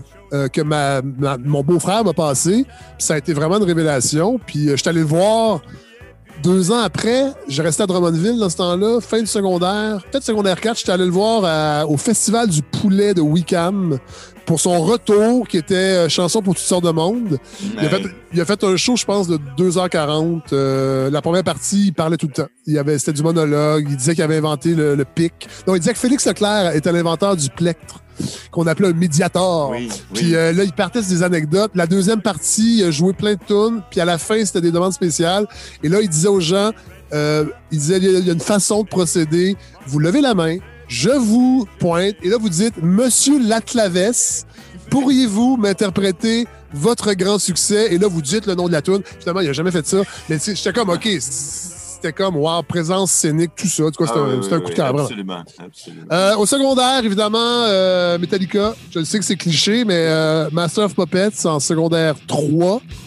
Euh, album marquant. Moi, je, connaissais de, de, de, de Kill 'Em All, mais mm, là, là Master, la production, complexité des chansons, euh, j'ai décroché après. Là, Euh, non, après euh, Justice for All aussi, j'avais bien aimé ça, mais j'ai été un fan de Metallica, euh, Coroner dans le temps aussi que j'écoutais. J'avais un beau-frère qui était beaucoup là-dedans aussi, qui faisait venir des cassettes d'Europe. Le métal, j'aimais bien l'aspect musical. L'imagerie, pas tant, mais des fois oui, mais j'aimais bien l'agression. Et puis ça, des fois, là, j'aime encore en mettre pour l'agression, pour des gros riffs compressés. Ça fait du bien. Euh, un peu plus tard, euh, je, suis à- Drummondville et je, fais de l'impro beaucoup. Je suis, à Marie-Rivier, au régulier, mais je me tiens. euh, non, cégep, première année de cégep, mais je me tiens avec le- les gars de musique au cégep de Drummondville. Euh, évidemment, Drummondville, c'est jazz, en fait, le, profil beaucoup. Et je découvre ce- cet album-là. J'avais acheté la cassette à l'époque, Night Train d'Oscar Peterson, et ça a été ma porte d'entrée euh, pour le jazz. Euh, et plus tard, je m'en suis à en écouter vraiment beaucoup, beaucoup. Genre 2010-2011, là, je pense, pendant deux ans, je n'ai écouté que du jazz. Euh, je suis un peu monomaniaque. et de- du Big Band, entre autres, beaucoup, beaucoup. J'ai lu là-dessus et ça c'est resté, évidemment. Fait que Aujourd'hui, je sais pas la proportion, c'est peut-être euh, 30% de tout ce que j'écoute qui est du jazz, en fait. euh, mais euh, la porte d'entrée, ça a été vraiment cet album-là, Night Train euh, d'Oscar Peterson. Puis là, ben, il reste euh, Guided by Voices, euh, 95, je pense, celui-là, 94. Euh, 95. Et je me rappelle, j'étais allé à Winnipeg travailler pour euh, la grande compagnie où mon père travaillait, une job étu- ben, j'étais plus étudiant, mais euh, une job avec les, les succursales dans l'Ouest. Et j'étais allé à Winnipeg dans un, chez un disquaire, acheter plein de disques. J'avais acheté Caius, entre autres. J'avais acheté euh, Fear Factory. J'avais acheté Prong. Et j'avais acheté Guided. Pas trop sans le savoir ce que c'était. Je n'avais vaguement entendu parler. J'étais avec des colocs de l'époque et ça a été un coup de foudre total, total, total pour Guided. Et euh, c'est possiblement dans mon top 5 des albums que j'ai le plus écouté. Quel Euh, de aussi. ah, vraiment, vraiment. Mais les- cette séquence-là, là, euh, euh, à part- tu sais, Money- Money, euh, non, attends, Under the Bushes, Under the Trees, qui est pas- peut-être avant. L'autre, si je me rappelle plus. En tout cas, euh, faudrait, que je retrouve. Mais il y, a- il y a une séquence de quatre albums de cette période-là de Guided. Là. La période Matador Records. Oui, voilà. Après ça, euh, ils ont rencontré Rick Ocasek. Ils ont essayé de devenir un peu les, euh, les darlings des radios universitaires américaines. C'était encore bon parce que c'est tellement des grands mélodistes. Euh, mais là, c'est ça. C'était très produit. Puis là, j'ai recommencé. Là, le dernier, ça se peut que je l'achète. en tout cas, on va voir. Mais euh, Alien Lanes, euh, je trouve vraiment que c'est euh, c'est le. Écoute, il y a à peu près 38 chansons, ça dure 1 minute 12 chacune. Euh, c'est vraiment malade. Et bon, c'est ça, Nirvana, c'était le dernier. Euh, que j'écoute encore, mais tu sais, faut pas. Je sais j'en parle souvent, mais. Excusez, j'ai pas amené d'eau. Je sais j'en parle souvent, mais tu sais, j'écoute pas tout le temps du Nirvana non plus, mais c'est un album qui est important. Et tu sais, quand je parle d'agression, des fois, mettre le son sur des euh, que j'ai acheté récemment avec Luc, mais ça fait vraiment du bien. School, Negative Creep, là, quand, ça, quand t'as une journée de marde, là, tu mets ça, puis euh, ça va beaucoup mieux. C'est-tu euh, c'est-tu l'original que t'as de Nirvana? Non, L'original, je l'ai vendu à Québec comme un, comme un épais. Ouais, c'est ça. Tu t'envoies Ouais. à ta barouette. Hein? Mais moi, j'avais la copie noire. Nick Thibault a la copie, euh, il y a- il y a le color vinyl euh, mauve. Moi, j'avais La j'avais Non, le premier pressage, c'est cinq- 500 copies vinyle blanc. Donc, c'est le deux. Ah, c'est peut-être lui qui. Oui, je pense que c'est celui-là. Ouais. Moi, moi, il était noir. Il avait eu cinq copies à l'oblique. OK. Maintenant, J'ai eu 5 copies sur les 500. Ouais. Quand même. Quand même. Euh, On faisait affaire directement avec euh, Sub Pop. On faisait des commandes à chaque mois. Fait qu'on recevait toutes les nouveautés régulièrement. Puis euh, on- même que parce qu'on était disquaire indépendant, on avait aussi accès aux parutions du Single Club. Ah, ben oui, c'est Ouais, vrai. On avait droit à Et puis on cinq encore- copies des, des 7 pouces Single Club pour, pour la boutique. Yes. Wow. Fait fait que euh, c'est les avantages de faire de dealer directement avec les, les compagnies de disques indépendantes. Ouais. Non, Mais c'est c'était, mais- ça. mais c'était- mais c'était vraiment une époque. euh, tu sais, j'y repense des fois, puis euh, tu sais, on achetait le maximum rock'n'roll, on lisait à la fin les critiques de, de, de 45 tours, puis là, tu avais l'adresse du band, tu écrivais au band, tu mettais 5 piastres américains dans une feuille de papier dans l'enveloppe, puis tu recevais le 45 tours Mhm. trois semaines après. Moi, je me rappelle, un des premiers 45 tours de Green Day, je l'ai acheté comme ça, en, en lisant une critique, euh, band punk rock dans le maximum rock'n'roll. J'avais envoyé 5 piastres US, puis j'avais reçu le 45 tours que j'ai vendu comme un épais Ah. euh, à un disquaire de Québec. Ça, Ah, c'était dans Lookout. Records. Comment?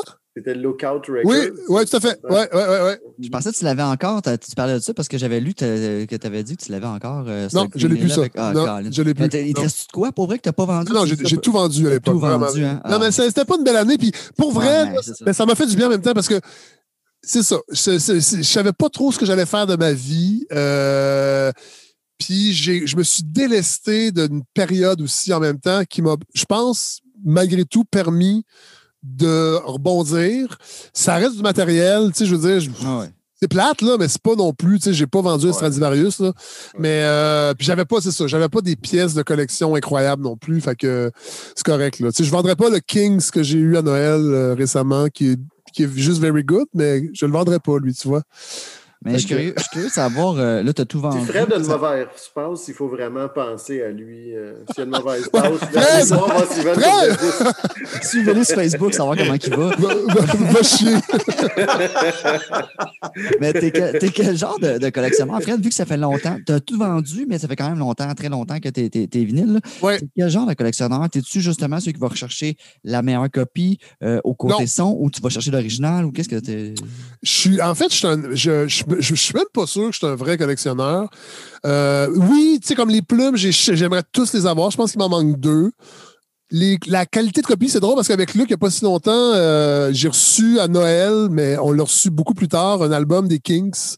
euh, Arthur and the, British Empire, j'ai pas le titre complet, là, mais The Decline of the British Empire. Et bon, là, ma blonde a dit Ah, là, je suis pas sûr que tu vas être content. Je l'ai fait venir d'Australie. Puis bon, puis je je savais même pas la- le vocabulaire, tu sais, de good, very good, very good plus. Fait que tu sais, je suis pas un collectionneur, mais moi, je suis pas, je suis pas très matérialiste dans la vie. C'est-à-dire que, sais, moi, j'ai des guitares, oui, mais c'est pas des guitares incroyables. Euh, Je suis pas, fait, je suis pas là-dedans. Je veux des vinyles. Tu sais, des fois, je vais acheter du Toto, je vais acheter euh, du, du, du- du rock FM des années 70. Je- Peut-être des fois, des fois, je me fais shamer chez, chez, à l'oblique quand j'achète, quand j'achète Diantel. J'achète Diantel, si, album Diantel, parce qu'il sonne bien, c'est de la bonne pop. Ben oui, c'est cool. Puis j'achète un Ned Coleman aussi dans la, dans la même journée à, à l'oblique.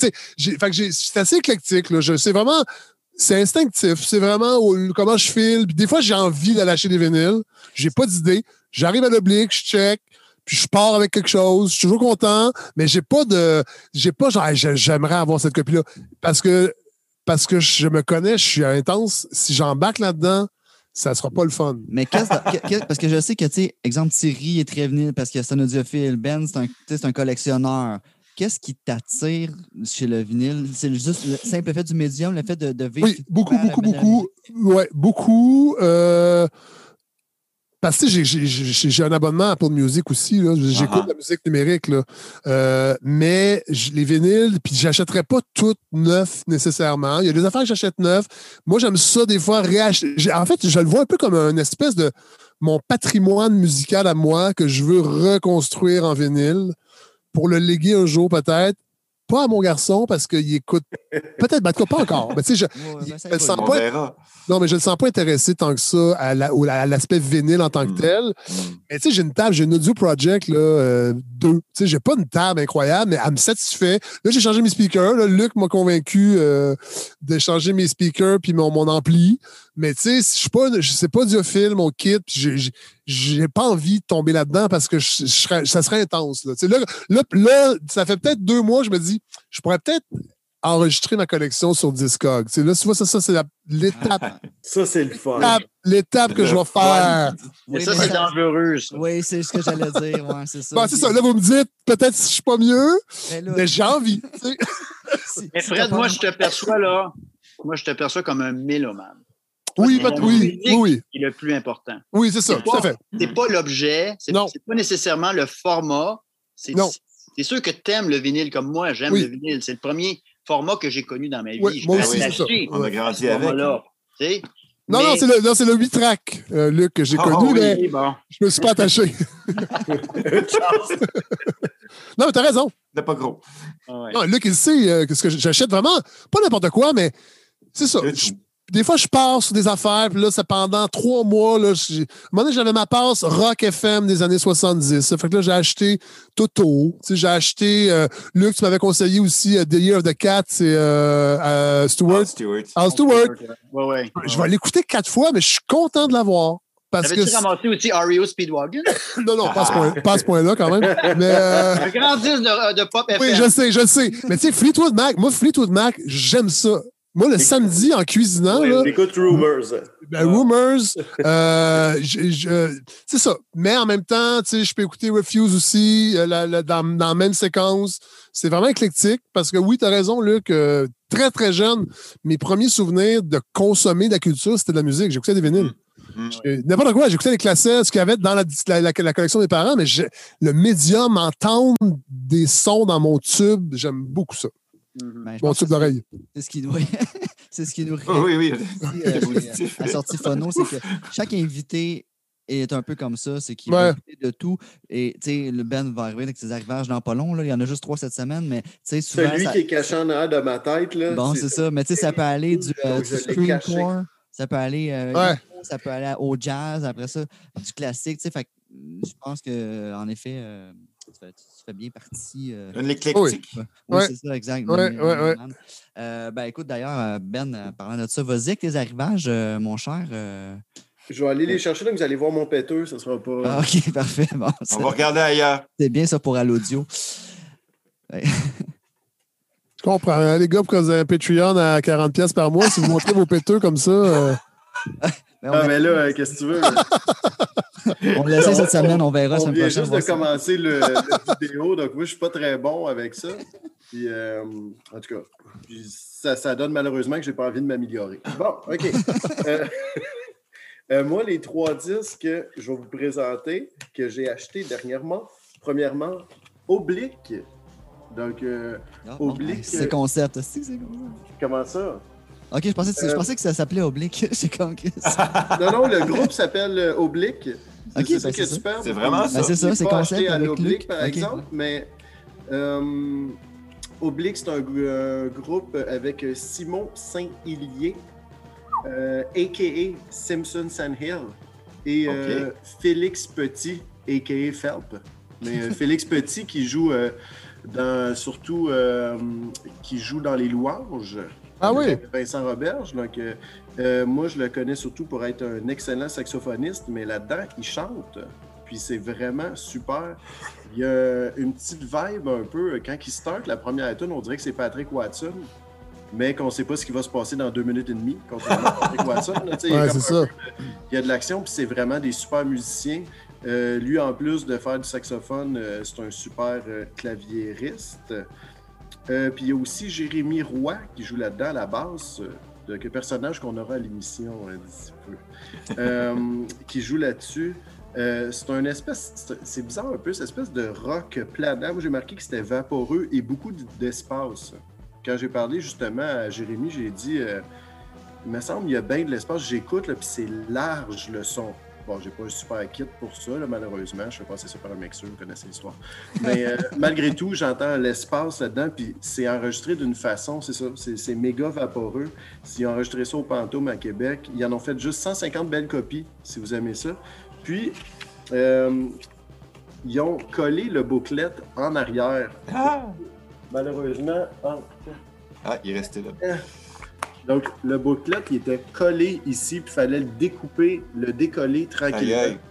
Puis là, comme d'habitude, tout le monde qui me connaît, là, je suis comme, faut que ça reste near mint. Donc là, j'ai Ouais. fait ça comme un fou. J'étais à la veille de sortir, tu sais, le, le Steam pour La le faire tranquillement. Ouais, j'étais à la veille d'y aller, là. Non, mais Very Good Plus, moi, je vais te l'acheter. Je m'en calisse.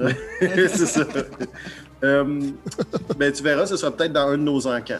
Euh, Oui. euh, deuxième encan qui s'est bien passé euh, la dernière semaine. Plusieurs oui, centaines de dollars de vinyle qui ont. On a vendu pour pas loin de partis. 300 pièces de vinyle euh, à l'encan. Ben, C'est- c'est- c'est c'est- c'est très Au cool. total, je pense que ouais, c'est ça, on était proche. Ouais. Euh, puis ça s'est bien vendu, c'était le fun. Puis il va y avoir prochainement avec euh, un journaliste.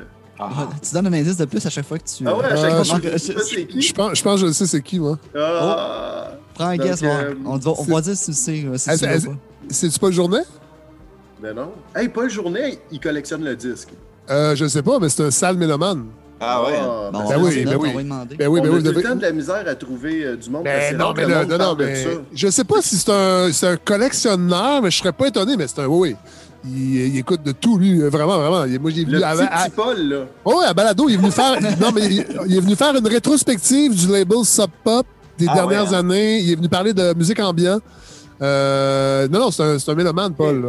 Ah oui, c'est sûr que je pense qu'il accepterait. Il passe du Nirvana au FX Twin. C'est correct, ça. Ça, ça, j'aime Oui. bien. Ça, je respecte beaucoup ça. Tout ça pour dire, super beau booklet, euh, 150 copies. Ça sonne incroyablement bien. Donc, euh, sautez là-dessus si vous aimez tout anyway ce que Félix. On n'a pas l'extrait? Euh, L'extrait, ça- il est en train l'extrait, de il- jouer en ce moment. Il est Ah, au mais montage. Il est pas Ah ouais, ok, ok, il y a de la post-prod. Ok, ok, ok. Excusez. Hey, c'est de la grosse post-prod. On dit le nom des tunes, puis il est pas pendant 15 secondes. Puis, euh, donc là, on va garder toutes les niaiseries. J'ai dit les deux fois que j'ai coupé Kev, ça, ça va tout rester. Mais il va y avoir de la musique en plus. Donc, euh, Oblique, marche moderne, allez écouter ça. Comme d'habitude, allez faire le Bandcamp tout de suite. Au pire, arrêtez le reste de l'épisode, c'est pas important. Puis euh, allez écouter ça, c'est vraiment bon. 150 belles copies. Euh, deuxièmement, un retour. je suis un fan de Ninja Tune, plein d'affaires qui sortent sur Ninja Tune. Avant, on avait la chance d'avoir un site qui s'appelait Beat Delete. Puis tu allais sur ce site-là, puis il y avait tous les albums de Ninja Tune, puis tu votais tout de suite pour dire Moi, je veux une réédition de ça. Ah ouais. Mieux que ça, tu as payé à l'avance. Donc, Ah, tu cool, disais, ça. là, mon numéro de carte, 20$, puis là, tu voyais à combien de pourcents c'était rendu avant qu'il fasse le press. Euh, puis là-dessus, il s'est réédité dans le temps des bonobos. Là, là, je parle fin 2000, là, que maintenant, ben, tout est réédité. Mais avant, ça tombait out of print rapidement, puis on recherchait la copie. Donc là, euh, il faisait des copies sur Beat Delete. Donc, il décidait, tiens, si notre monde, il veut vraiment avoir cet album-là, on va le revoir. Donc, euh, tu sais, moi, je me rappelle Animal Magic, des vieux bonobos qui ressortaient là-dessus. J'étais content. Puis, il y a une coupe de Ben, malheureusement, que je votais pour eux, mais qui n'a jamais été réédité. Et euh, c'était le cas de Scalpel, un Ben électro qui vient de Pologne. Euh, du gros drum hip- hip-hop mélangé avec euh, du jazz polonais des années 60-70. Puis Yeah. c'est vraiment une- un beat, euh, tu sais, vraiment new jazz moderne. Là. Ça sonne pas euh, 60-70, là. ça sonne méga moderne, mais tu sais, comme le hip-hop le font aussi en utilisant les meilleurs musiciens du monde, les musiciens de jazz de ces années-là qui avaient et la technique et le feel et tout Ouais. Et en faire quelque chose de nouveau. Donc, Scalpel, euh, beau petit duo polonais, j'avais jamais entendu ça. Euh, ils ont décidé de pousser la musique quand ils ont fait une entrevue avec DJ Vadim, puis euh, à partir de là, ça, ça a poussé leur carrière. Mais l'album s'appelle juste Scalpel, c'est leur premier, puis il y a une réédition 2020 de ça, donc vous pouvez l'avoir pour vraiment pas cher. Yes. sur deux disques sur Ninja Tune, c'est vraiment. Attends, je regarde ma liste. Euh, c'est superbe. Il y avait des parenthèses, que je me il y avait souviens des, des mots. que J'ai plus le droit de dire trois mots en particulier que je répète tout le temps les Ouais. Et là. Euh, il y a quelqu'un, Daphné, est venue m'aider, puis elle a collé. Vraiment. là, c'est barré ces mots-là, donc je peux pas les dire, malheureusement. Je fais une petite parenthèse avant ton troisième arrivage, Ben, euh, juste pour dire que tous, toutes les tunes qu'on entend euh, à l'audio, euh, en vidéo, vous n'avez pas le montage malheureusement, mais vous avez euh, nos faces. Fait que tout dépendamment, vous pouvez écouter l'épisode deux fois. Fait que, à l'audio, vous avez les extraits qui jouent. Tous ces extraits-là, en commentaire sur Facebook, on met tous les liens. là. Fait que vous n'avez pas à chercher et à taper dans YouTube. Yeah. Allez sur euh, Facebook en commentaire, il y a genre 15 Ouais, écrivez-nous pas, là, puis regardez, c'est marqué. Là, Pas rien savoir, c'est là. Fait que, euh, voilà. Don't bother. Fin de la parenthèse. Là, maintenant, oui, le dernier, c'est pour. Là, je, je sens- j'ai peur de le montrer. C'est comme je me renie un peu. Donc, je suis tout le temps le premier qui euh, envoie à tout le monde le petit vidéo de Pitchfork à propos du dad rock, puis comment que le rock est mort à une certaine année. Puis on a décidé que c'était plus revendicateur, puis ça devenait confortable, le rock. Euh, et euh, je me suis gâté dans un achat qui vient Ah, à cause de ce qu'il y a là. là, Ah, ici, là, parce que celui-là. je suis, je suis un collectionneur euh, des euh, Original Master Recording et particulièrement de la collection qui en a 64 titres, des Anadisc 200 grammes Mm. qui ont été Mm. produits au début des années 90. Mais le Et montre, ouais, c'est ça, exact. Qu'est-ce que Vous avez un album de Monsieur Alan Alan Parsons. Project? Eh, bah, ah, ben ouais, ouais, Donc, OK. euh, hey, C'est le premier album de Alan Parsons Project, je pense. En plein ça, c'est le Ouais. premier. Et euh, c'est celui qui mélange beaucoup euh, musique classique. Donc, euh, Andrew Powell hein, qui est là-dedans, qui fait les Ouais. arrangements et tout. là. C'est euh, un projet. euh, c'est- séparé. On dirait que tu écoutes de la musique classique, en fait. D'ailleurs, c'est séparé en mouvement, euh, les ouais. pièces. Puis, euh, c'est ça. c'est un- si Powell t'es qui pas a pour produit après le premier Kate Bush, hein, by the way, euh, le- les arrangements, qui les Mm. arrangements. Ben, il a fait une version qui est aussi sur Mofair, qui, a, qui joue avec un orchestre. Donc, c'est juste à l'orchestre au complet. Puis, je trouve que c'est meilleur que les disques d'Alan Parsons. Mais, Ouais. tu sais, le gars, c'était un ingénieur de son. Il a travaillé ses disques de Beatles. Il a travaillé euh, sur euh, Pink, Pink Floyd, euh. Dark Side of the Moon. Il a travaillé sur La Grosse Vache aussi. Euh, là, je parle de Atom Heart. Là. Atom Heart, Pas personne oui. d'autre. Non, non, non. Que, euh, cet album-là. Euh, Je me demandais si Julie- je me demandais si Julie Payette avait fait des albums. Là. Je pas, non, non, non, non, non, non. Ben, peut-être. Ça se peut. Elle a eu assez d'argent pour ça. Elle- a décidé qu'une fin de semaine, dans un chalet tout payé, aussi, c'était pour faire un album. Mais. euh, C'est une trame sonore sans film, ce disque-là. Ben, c'est ça. Si Ouais. t'es pas pour l'écouter d'un bout à l'autre, écoute-les pas. C'est pas pour dire je mets la 4. Tu sais, même si t'as 100 CD, là, il faut que tu écoutes ça d'un bout à Non. l'autre. Puis, sérieux, c'est- c'est- que t'aimes le prog ou pas, Puis drop un acide en même temps. Ben, c- c'est du micro-dosing, c'est correct. Euh, mais tout ça pour dire que ça vaut la peine d'être écouté d'un d'un bout à l'autre. Le gars, c'est un ingénieur de son, donc j'ai pas besoin de vous dire que c'est souvent un album référence aussi là, pour Ouais. la, la qualité du son. Un ingénieur de son à Abbey Road. Ben Il oui, avait absolument. accès au meilleur studio, aux Ouais. meilleurs musiciens. Ouais. c'est comme c'est le summum de dans l'enregistrement haute fidélité. Ouais, donc ça vaut la peine de l'avoir en haute fidélité. Donc euh, une belle copie si vous aimez euh, Yes. la musique. Merci, Ben. De tout genre. Ouais. Absolument. Exact. Euh, là, j'ai une question pour toi que je ne t'ai pas posée encore, puis je me la gardais. Je suis curieux de savoir. de- C'est pas ça la question, mais c'en est une autre. Depuis quand tu as ouvert l'oblique? Ça date de, de quelle année, là, l'oblique? 1987. 1987. Euh, depuis tout ce temps-là, il y a beaucoup de personnes qui sont passées là, beaucoup de personnes quand même, j'imagine, euh, connues quand même, qui sont allées faire un tour à ton magasin, whatever. T'es-tu, c'est quoi ta plus belle rencontre que tu as faite à l'Oblique Wow. avec un client qui est venu puis que tu as fait comme OK, ouais, là, euh, Ben, c'est quand une de mes idoles est venue à. Ah. et qui est-ce? C'est un peu, c'est un peu moi qui l'a attiré parce que C'est c'est bon, Thurston, Thurston Moore, Ah oui. Wow. le guitariste de Sonic Youth. Puis moi, je sais, je savais que Thurston, c'est un grand collectionneur de disques Mhm. et que j'ai su à un moment donné que lui, en tournée, quand il avait du temps libre, il allait faire les magasins de disques. Hmm. C'est que quand une tournée de, de Sonic Youth a été annoncée, j'en ai parlé au producteur. J'ai dit, écoute, si Thurston Moore, euh, il a du temps libre euh, dans sa journée, là, j'aimerais bien ça qu'il vienne faire un tour à l'oblique. Je pense que j'ai des disques qui l'intéresseraient. Parce que je sais que lui, c'est un grand amateur de musique actuelle, de musique avant-garde, expérimentale, improvis- d'improviser, improvisation. Puis, euh, j'en- à l'époque, j'en avais beaucoup. C'est que, alors, mon souhait est exaucé. Yes. Thurston Moore, il est venu faire un tour à l'oblique. Puis il, il venait de. C'était à l'époque de. Juste un peu avant la- la- à l'époque de l'album A Thousand Leaves, qui, qui est sorti en 97, je crois. Puis avant cet album-là, ils ont sorti une série de mini-albums.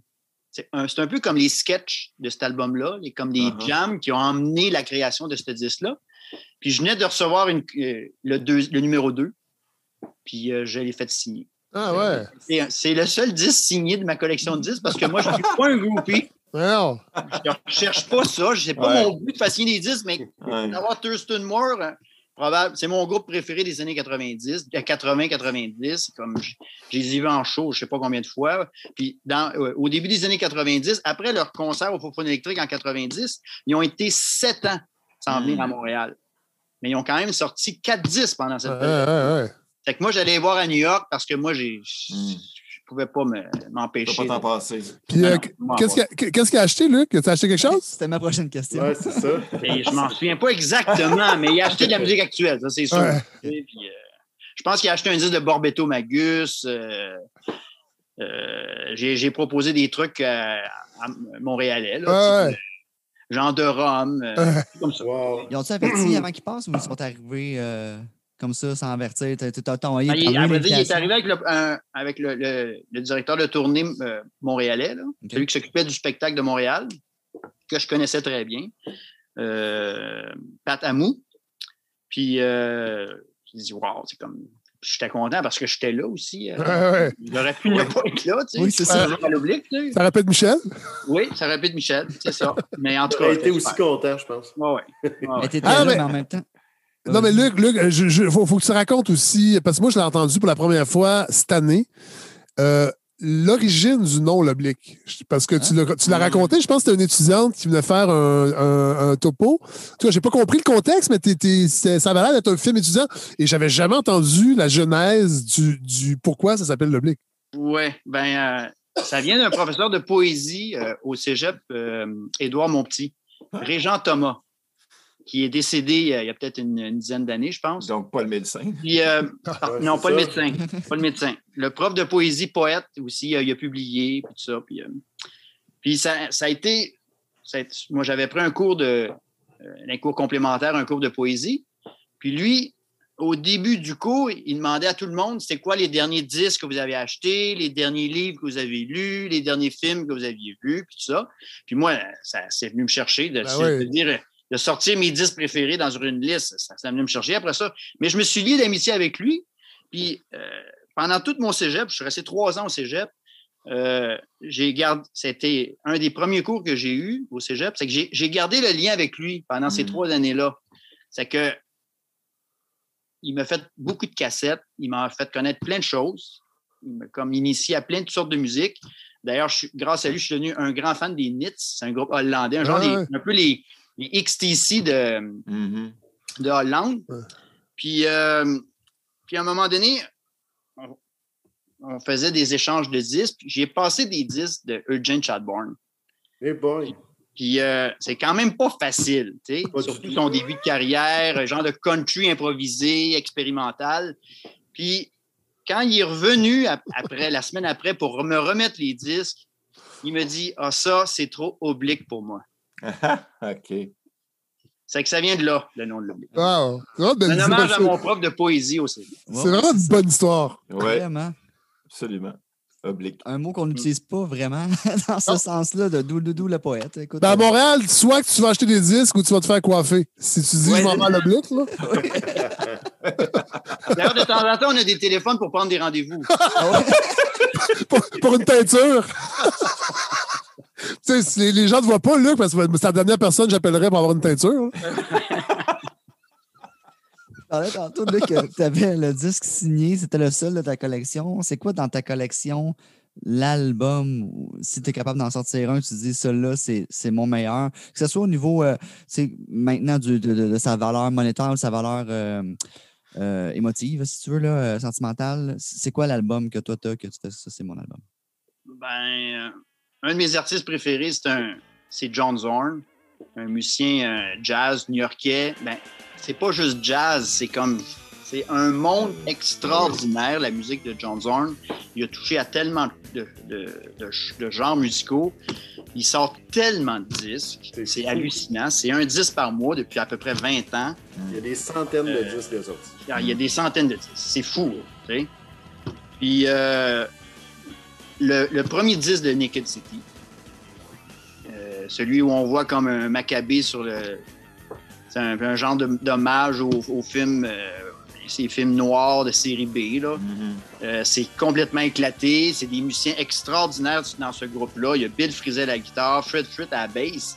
Fred Frit aurait pu être guitariste sur ce disque-là, Mais il y avait déjà Bill Frisell qui jouait la guitare, puis Fred Fritz, c'est un gars, un homme, un Puis musicien Horowitz aussi qui joue. euh, multidisciplinaire, puis lui, il a dit, il n'y a pas de problème, je vais jouer la basse. Il a Joey Barron au drum, Wayne Horvitz au clavier, puis John Zorn au saxophone. Puis c'est lui qui dirige.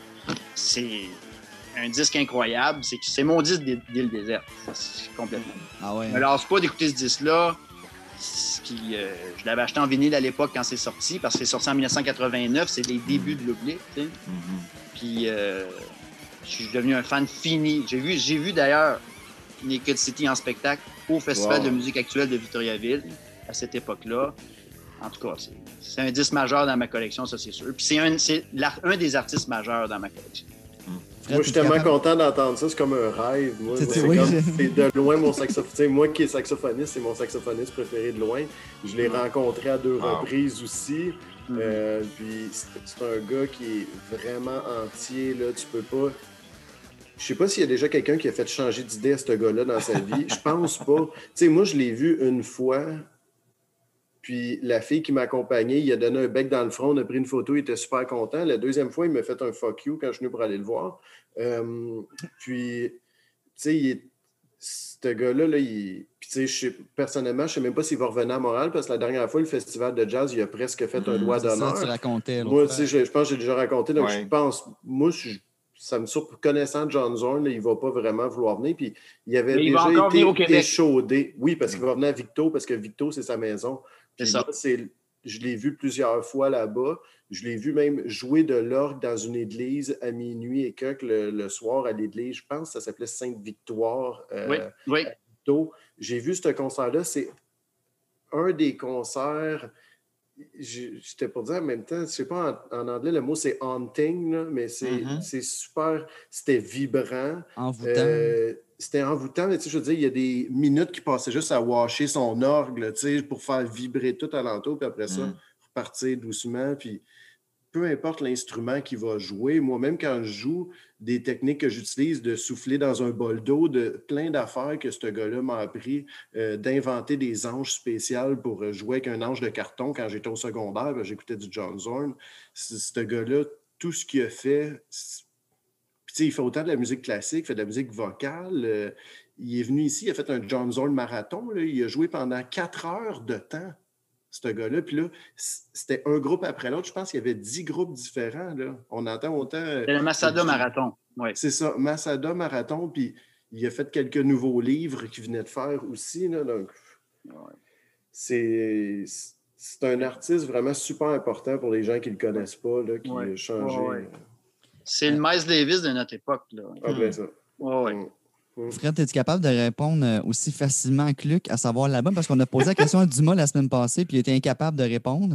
Euh, Luc, tu l'as comme sorti par toi-même, le faire comme sur mon album d'île déserte, c'est ça? Je t'ai même pas posé la question. Je t'ai- demandé pour un album, tu as fait comme si j'avais un album sur l'île déserte, ça serait ça-là. Fred, es-tu capable de faire ça aussi? euh? Non. Non, hein? Non. Tu as trop d'albums qui. euh, Ben, tu sais, il faudrait que j'y pense, là. Puis, tu sais, j'avoue que, tu sais, là, j'ai fait comme cinq albums de, de plein d'époques, là, tu sais, mais non, c'est sûr qu'il y aurait Plume. Je le sais, le- ça, c'est sûr. Il y aurait, il y aurait Plume. Je sais pas lequel. Pas- Peut-être lui, mais non, un album comme ça, marquant, euh, non, je pourrais pas dire. euh, je sais même pas si. Parce que. Parce que, parce que j'écoute trop d'affaires. Ouais, Il y, a des, tu sais, il y a des périodes, il y a des affaires que j'écoute plus. Euh, fait que je sais pas, mais il faudrait que j'y pense. Euh, Ça change. Ouais, mais c'est je- ça, exact. ouais, non, je peux pas dire que j'ai un album comme ça. Que des tu- listes, hein.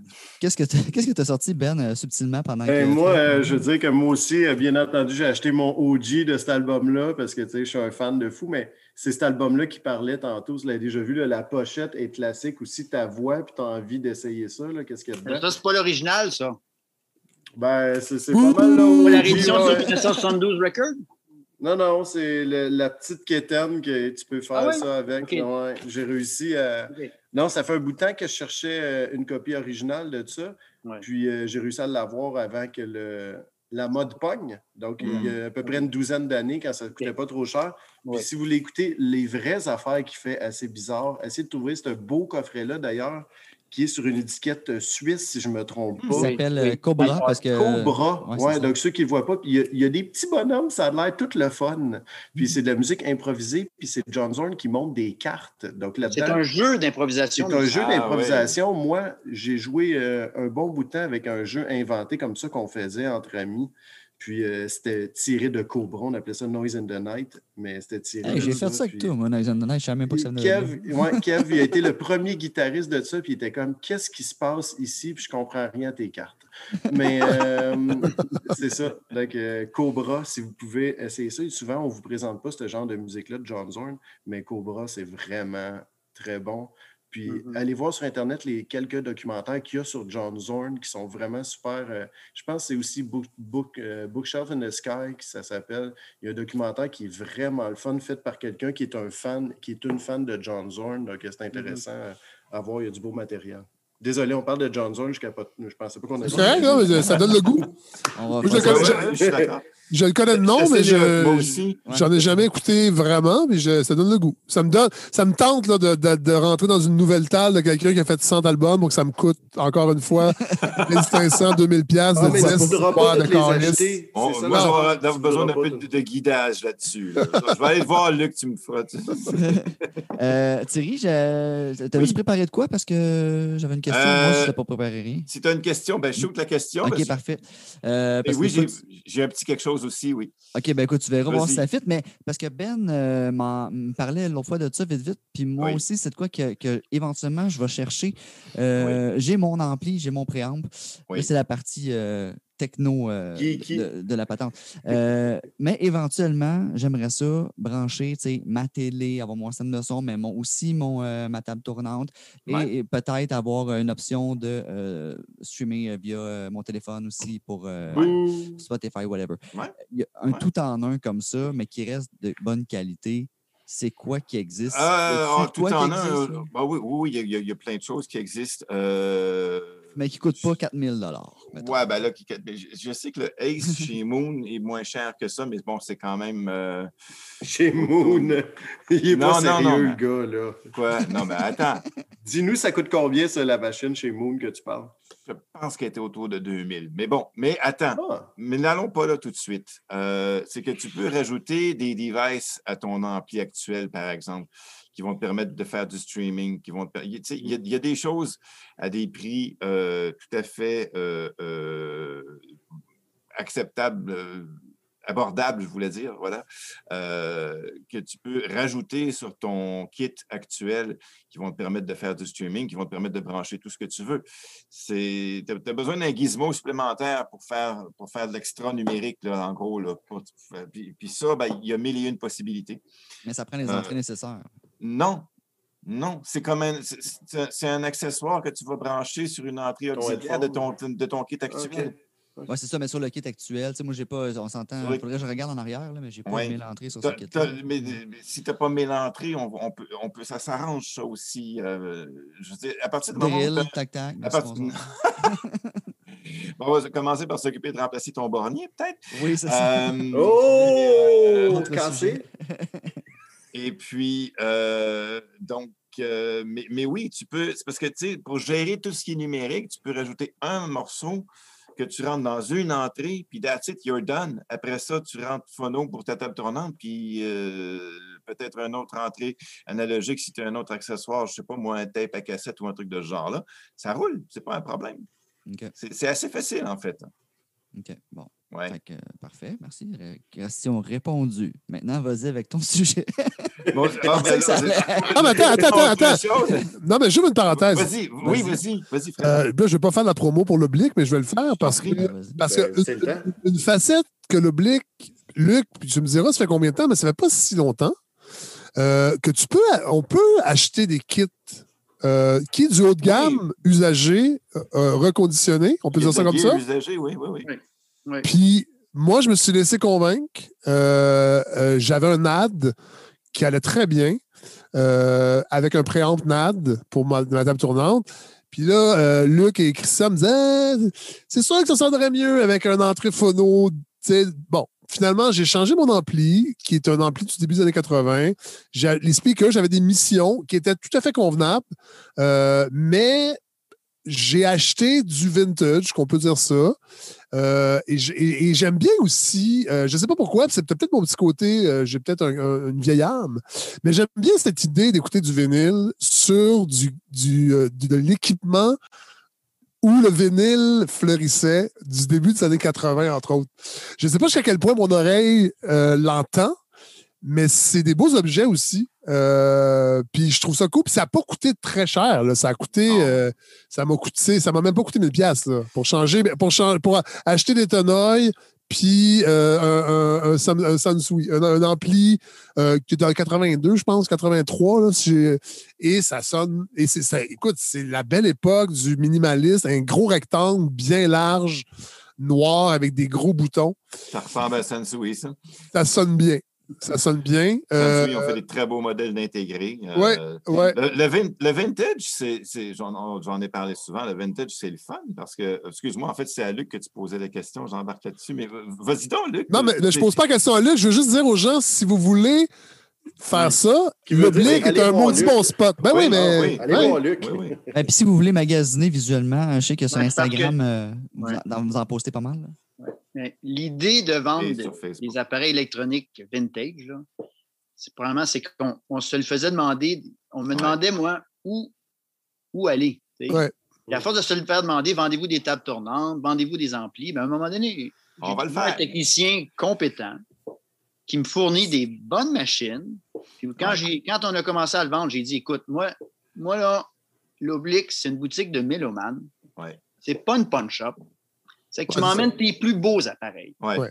C'est que on, puis on offre une garantie. Ouais. C'est que, tu sais, on- on- l'idée, c'est de- ceux qui ont un petit budget de Ouais. départ, il faut commencer à quelque part. Absolument. Puis dans l'usager, il y a moyen de se monter quelque chose quand même d'assez bonne qualité Absolument. pour- avec un petit budget. C'est la Là, meilleure option. tu sais, quand tu as 20, 25 ans, puis que tu n'as pas un gros budget, ben c'est vraiment l'usager, c'est la meilleure affaire. C'est Ouais. sûr. Absolument. plus tard, quand tu auras une bonne job, là, ben là, tu iras voir dans le neuf. Puis tu, tu iras acheter des, des super appareils qui valent chez nous. 1000 dollars. C'est ça, comme. C'est pas c'est pas pour tous. C'est pas tout de suite. C'est pas pour. Non, non, mais je suis tellement d'accord. Puis Je l'ai déjà dit. En plus, l'avantage de magasins comme le tien, c'est que justement, les appareils sont révisés par un technicien qui connaît ça. Il y a une garantie. Tu ne vas pas justement ramasser ça d'une vente de garage de je ne sais pas trop qui qui a traîné je ne sais pas trop comment dans je ne sais pas de quelles conditions. Pas de garantie que tu ne sais pas ce que tu achètes. Tu as quelqu'un qui connaît ça un peu, qui peut même te donner des conseils, te guider un peu Ouais. dans tes achats. Euh, tu as des appareils, on l'a dit, qui sont vérifiés et garantis. Je veux dire, c'est la meilleure, effectivement, c'est la meilleure façon pour commencer. Bien plus que d'aller au hasard des petites annonces ou sur Kijiji ou sur Marketplace, puis d'y aller au pif sans trop savoir ce qu'on fait en se disant, en, en se fiant à la vie de Pierre Jean-Jacques et son mononcle, là, tu comprends? Il, il- il y a un minimum de compétences, il faut en profiter, c'est là pour ça. Puis pour l'importance que- que ça a, euh, je, je par- je parlais des photos que vous postiez euh, de vos kits. euh, tu sais, visuellement, le vintage, elle a quand même un look le fun. Oui. Ah oui, absolument. que- absolument. Puis, puis je vais aller encore plus loin, c'est que c'est que tu passes un. C'est que tu- humainement, humainement, tu passes un bon moment. Bien Parce sûr. que, parce que là, tu vas acheter des disques et là, tu jases. Puis moi, je- comme je suis pas matériel, gear, c'est un monde que je découvre. Puis ça se peut que ça s'arrête là, moi. J'ai pas 25 ans, là. J'ai pas un si grand budget, mais j'aurais pu.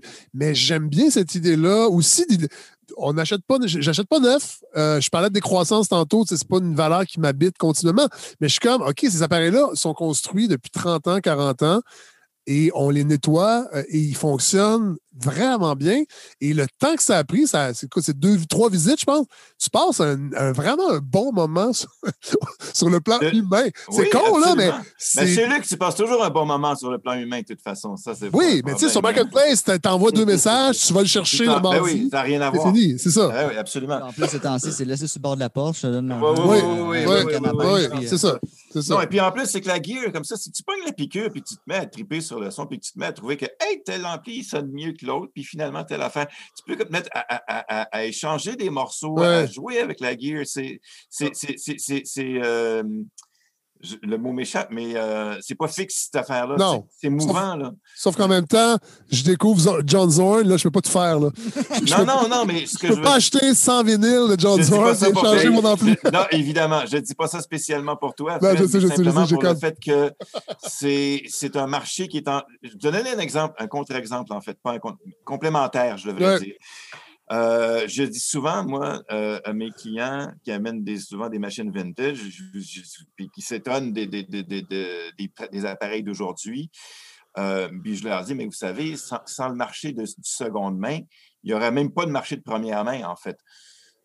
Dans le sens où c'est ce mouvement-là Ouais. des appareils qui fait qu'à un moment donné, il y a des gens qui arrivent à Non. du haut de gamme, plus élevé. ouais. Mais, mais s'il n'y avait pas au départ cette- ce marché de l'usager qui fait bouger, qui fait vivre l'industrie jusqu'à un certain point, ben, l'industrie ne serait pas forte. hein. Ouais. Euh, C'est un bon point. Ben, c'est que donc, euh, dans les dernières années, il y a énormément de jeunes Oui. qui se sont introduits à la certaine haute fidélité, à la haute fidélité. à oui, écouter de la musique avec des appareils. Oui, Ils n'écoutent plus du MP3, là. non, Non, non. Ils écoutent du vinyle sur une table tournante oui, et un ampli. oui. Tu sais? C'est que c'est le point de départ. Il y, en a là-dedans que c'est certain qu'à un moment donné, ils vont se retrouver dans les boutiques de haute fidélité plus absolument. tard. Quand ils absolument. vont avoir plus de budget puis qu'ils vont avoir développé leur, leur goût. Puis leur- Dans- absolument, musique. Absolument. Il y en a qui vont se contenter de ça, mais il y en a d'autres qui vont aller plus loin. Ah ben, tu as deux sortes de clientèle. Hein. Tu as celle qui cherche un kit fixe puis qui ne veut plus rien savoir après ça. Et puis, tu as celle qui est curieuse puis qui. Ça, j'y crois même pas. Je suis sûr, Ben, que tu. Regarde, on en. eh, Anyway. Non, c'est vrai, il y a un peu T'es pas raison. figé. T'es pas Non, je sais. euh, Ben. Euh, mais, euh, mais oui, mais ça, mais il y en a effectivement qui. Bon, j'en ai des gens moi, qui viennent me voir avec. J'en ai eu un la semaine passée qui est venu me voir avec un kit Harman Kardon de 40 ans. Il a jamais, tu sais, pour lui, il s'est acheté le best il y a 40 ans, puis il n'y aura jamais rien d'autre qui va, qui va le faire bouger de ça. Là. Euh, et puis, bon, et puis tu as l'autre clientèle qui est curieuse, qui est évolutive, qui, est, qui, qui, qui, qui veut chercher des nouvelles choses, qui essaye des affaires parce que La bonne Parce que- personne. ben, la bonne, non, mais a pas de bon ou de mauvaise personne. C'est juste que c'est un trip. Moi, j'aime le son. Je tripe sur le son. Ouais. Tu sais, il y a la musique, il y a le son. Moi, j'aime ça, un disque qui sonne bien. Je tripe sur le son. J'aime ça triper dans ma tête quand j'écoute de la musique.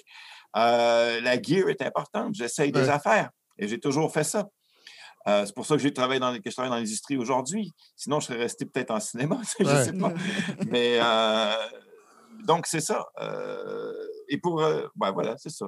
Ça, ça, ça, ça fait, ça fait le tour. Mais tu me disais tantôt que tu avais un sujet. Oui, euh, j'avais un, truc que je voulais euh, euh, mentionner qui revient souvent, c'est la question du, du fameux wow and flutter, c'est du pleurage sur les tables tournantes.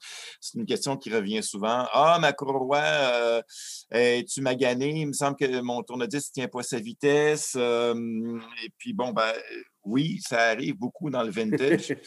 Parce que le vintage, on a toutes les belles qualités. Et puis, parenthèse, euh, d'in- d'intérêt d'avoir un, te- un technicien compétent, c'est qu'il peut vérifier l'oxydation des contrôles sur une table tournante qui peuvent faire varier la vitesse et puis vérifier l'état des condensateurs dans une électronique comme un amplificateur. C'est très important. Un appareil qui a 20, 25 ans, 30 ans ou 40 ou 45 ans, il faut absolument vérifier l'état des condensateurs. Donc, euh, pour une table tournante, euh, donc, à, à part la question des potentiomètres qui, con- qui contrôlent la vitesse, quand il y en a, excusez-moi, moi non plus, je n'ai pas pris d'eau. Euh, et puis de la courroie qui peut s'user, euh, et puis des, des contrôles, des bords de contrôle électronique aussi qui peuvent, euh, qui peuvent chier éventuellement. Euh, Il y a une chose qui peut créer du pleurage et dont on s'occupe à peu près jamais, Mais dis vraiment du pleurage? C'est ce qu'on appelle en français du pleurage. Le war and flutter, qu'on dit en anglais, en français, c'est du pleurage et du scintillement. C'est-à-dire des variations de vitesse qui sont de une dues à la rotation du plateau, dans le cas du pleurage, et du le scintillement qui est plus dû à la rotation du moteur. Quand il s'agit d'un moteur pour les entraînements à courroie, donc qui tourne beaucoup, beaucoup, beaucoup plus vite euh, que le plateau lui-même. Donc, c'est pas des- mon problème, C'est des variations de vitesse à très haute fréquence. C'est deux, deux choses différentes mais qui ont des influences sur la constance de la vitesse. Euh, et donc, parmi les choses qui ont une influence sur le- le- le- la constance de la vitesse, euh, qui est au niveau du pleurage, donc on va dire des révolutions les plus lentes, c'est le centrage du disque. Et vous aurez peut-être probablement tous remarqué qu'un disque est rarement parfaitement centré. Oui. si vous regardez le bras pendant la lecture, vous allez voir qu'il fait un petit mouvement de droite à gauche. Il y a à peu près toujours un petit mouvement, des fois très, très, très léger, des fois imperceptible, des fois très visible. Euh, et, ça, il faut savoir que quand tu fais, euh, quand tu excentres un cercle, la vitesse au point de lecture varie d'autant. Euh, donc, si tu as un disque avec du piano ou moindrement de sustain, puis que ton disque est excentré, tu vas entendre, tu vas entendre la variation de la vitesse. Et il y a beaucoup de cas de variation de vitesse perceptible déjà, comme, dont les gens peuvent se plaindre, qui ne sont même pas à cause de la, de la table tournante, qui sont simplement du fait que le disque est excentré. Ça arrive quand même, ça. Ça, comment? C'est pas rare. Ah, c'est fréquent, c'est très fréquent. En fait, je, te dis, c'est Ouais. presque tous les disques qui sont légèrement excentrés, sauf que dépendant de la musique, tu t'en rends plus ou moins compte. Et des trous pas assez gros aussi, j'ai remarqué ça. Ah, ben ça, les trous pas assez gros, ça, c'est un détail. Ça, c'est assez rigolo. Ouais. Euh, c'est souvent des résidus de moulage euh, qui, qui restent euh, lors du pressage. OK. Ils s'enlèvent. En général, tu prends Moi, je prends une baguette chinoise. une baguette chinoise, excellent, un stylo, n'importe ouais, c'est quoi. Tu zignes un peu le trou, en général, c'est suffisant. Ça Mais je Wow, wow, wow. Ouais, ouais, zigner. Mais euh, c'est pas dangereux avec euh, une baguette? Non. Je tiens à dire que- Non, ce qui est dangereux, ce qui est dangereux, c'est d'utiliser. Comment tu dis? Non, mais Fred, t'es revenu, c'est beau. euh, Ouais, c'est bon. Oui. OK. Ben, je, suis Non, dans le ce qui sous-sol, ce qui est dangereux, euh, c'est. Euh, t'en- T'enlèves des gros copeaux de plastique en général quand tu fais ça. C'est parce qu'il est resté des gros, des gros copeaux de plastique. Euh, donc, euh, tu les enlèves, ils, sont, ils restent gros, c'est pas un problème. Si tu fais utiliser du papier sablé ou une lime, par exemple, là, tu, fais de la, tu, tu crées de la poussière fine. Alors, hor- hor- hormis le fait que tu risques de, de, de, de, de gourer, de trop agrandir Ben le oui. Euh, il y a le fait que tu crées de la poussière fine. euh, sauf qu'il y a une chose que tu ne veux pas sur un disque vinyle, c'est de créer de la poussière fine. Euh, donc, euh, une baguette chinoise, c'est une excellente idée. Un stylo, c'est une excellente idée. Ouais. Euh, il y a Stable 33.33 qui a créé un alésoir exprès pour re- euh, Ah reformer ouais. euh, les trous euh, des disques quand c'est trop extrême. C'est rare, là, mais ça arrive quelquefois. C'est- rare, mais euh, des, fois, ton moi. disque il coince un peu sur l'axe, Ouais. rebondit quand tu veux l'enlever, puis Ouais. euh, ton disque peut, tourne-disque peut quasiment venir avec. Ouais, ouais, ouais. Euh, mais bon, c'est ça, tu, tu zignes un peu ton trou en général, c'est suffisant. C'est con les comme question, extrêmes, mais- voir. Il y a une mèche aussi, puis attends, là, ça y est, je l'ai dit. Le diamètre exact, je, vous le re- je vais vous revenir là-dessus parce que tu peux prendre aussi une mèche. Je pense que c'est 7 points. Ah, Seigneur. Je m'en souviens plus, je vais chercher. OK. Il vient de finir mais je. Tu peux reformer le sillon aussi. J'imagine que ça dépend d'où on se situe dans le spectre de l'autisme, là, pour aller chercher une mèche, puis... euh, Ouais, c'est ça. Mais y a-t-il une technique, c'est con comme question, mais pour l'enlever quand il est vraiment en tête? Moi, tu sais, je suis comme, je le tourne, Euh, je veux pas qu'il fle- je veux pas qu'il tu- ou. euh, Tu, tu- tu Oh. le pivotes comme, Ah, comme, c'est ça. comme Ben est en train de le monter. Tu le pivotes, il va finir par monter puis sortir. Euh, pas force, force pas d'un coup vers le haut d'un d'un coup sec. Il faut vraiment que tu, que tu le pivotes un peu puis il va finir par sortir. en Le mouvement, pour ceux qui sont à la radio, c'est comme je suis en train de tourner une valve pour rentrer dans un sous-marin. Exact- exactement. Oui, oui, oui, Exactement. oui, oui. Ouais. Droite, gauche, droite, gauche, Pour droite, tous les gens là, qui ont un sous-marin à la maison, C'est exactement la même chose. Et Ceux qui les sont gens Rimouski aussi qui vont visiter le, le sous-marin? Ou nos amis nazis qui nous écoutent. Mais tout ça, tout, tout ça pour finir par une curiosité, euh, c'est que j'ai vu passer cette semaine une euh, Dragon CT. Nakamichi est, à ma connaissance, le seul fabricant de matériel qui est célèbre pour ses appareils à cassette, qui a sorti deux modèles de table tournante, euh, je pense, au tournant des années 80-90, dont une qui s'appelait la Dragon CT et l'autre qui était la euh, mon Dieu, Z1000 ou T1000, je, T1000, je crois, qui étaient deux tourne-disques qui avaient le- un device particulier qui permettait de recentrer les disques qui étaient Ah, ouais. excentrés. ouais. monsieur. Il y avait un petit bras qui venait sonder le sillon de sortie, Ouais. qui est le seul sillon qui est parfaitement circulaire et qui recalibrait le centrage du plateau en fonction de la lecture de ça. Donc, euh, euh, il, existe une vidéo, je vais essayer de vous la retrouver, où il y a une démonstration, tu entends du piano avec beaucoup de sustain, tu entends clairement la différence. là. C'est c'est Kev, très est-ce que, Ah, tu ouais. notes, est-ce que tu notes tout ce qu'il va avoir besoin de nous mettre sur le site? Donc, grosseur de mèche et la vidéo. Ah, aussi Je, vais- je vais me prendre des notes. de Je vais me prendre des notes. là. Je vais C'est me dans sa cour à lui, ça, là, le moment donné, moi, Euh. les notes de chansons, là, puis... euh, oui, non, je, je- mèche, puis euh, la vidéo. Avec un, un fond d'écran de sous-marin. Oui, ouais, c'est ça. pendant que je tourne. Oui, c'est ça, exact. Oui, oui, oui. Ouais. Fait que non, je vous, je vous mettrai ça, c'est une belle curiosité.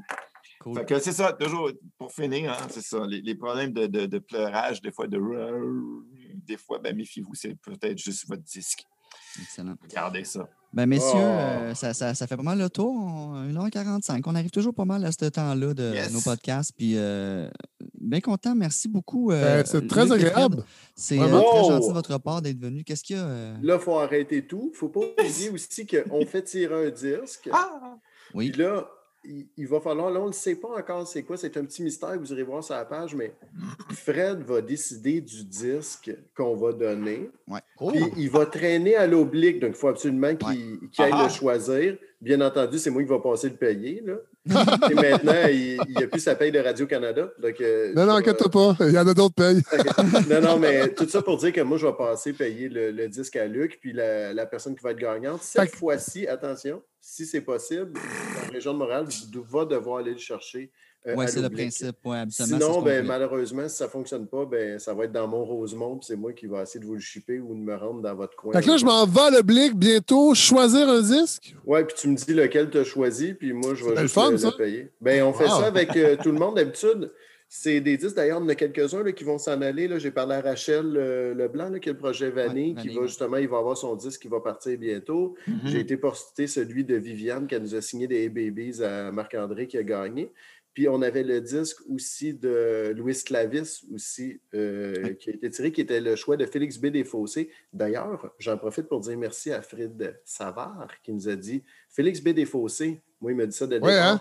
Ben, je pense que c'était déjà le cinquième qui me le disait, mais tu sais, quand c'est Fred Savard qui te le dit, tu te dis, bon, OK, c'est vrai. Oui. Euh, puis là, on a tout de suite demandé à Fred, qui est resté un très bon copain, qui a fait avec nous autres le premier encamp aussi. Ah oui. Félix, Euh, on- donc, euh, on, on s'est bien amusé euh, avec lui. Puis encore une fois, il m'a encore acheté des disques quand on a fait l'encamp avec Fred Poulain.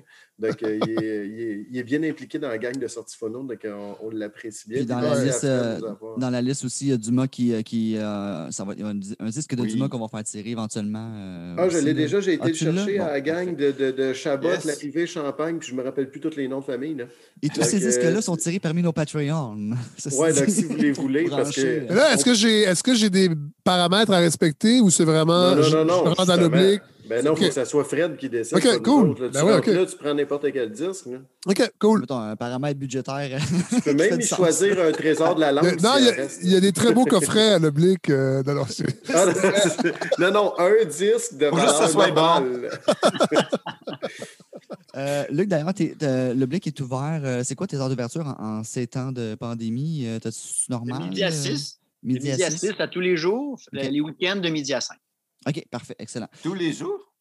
Euh, sauf le lundi. Ah. Sauf Le le lundi, on Je est suis en congé le mardi maintenant, Le- c'est bon, je vais pouvoir y aller plus souvent. Bon, super. midi à 6. Donc, euh, ben, allez voir Luc euh, à l'Oblique, même si c'est pas pour aller chercher votre euh, prix que vous avez gagné, allez, allez le voir. euh, Allez jaser, pour vrai. Ben oui. Ouais, puis il y a du C'est gear une place à- oui, mais pour aller juste jaser musique, c'est, c'est- ça, ça fait 30 ans que je fais ça, moi, puis euh, je suis jamais déçu. Je pense qu'on a eu la belle preuve. Il y, y a des places où on ne peut pas faire ça. Oui, tout à fait, exact. De plus en plus. Fait que, euh, encore une fois, merci beaucoup euh, d'être là. J'espère vous revoir un jour euh, en présentiel. Ben oui. Euh, Ouais, à ouais. l'oblique, on se refera ça euh, à l'oblique comme Oui. c'était prévu euh, de Oui. base. Euh, donc, je vous laisse aller. euh, bonne fin de soirée à vous, puis euh, on se reparle bientôt. Ouais, merci, Merci. beaucoup. Merci. Bye bye. Bonne soirée. Ciao. Merci.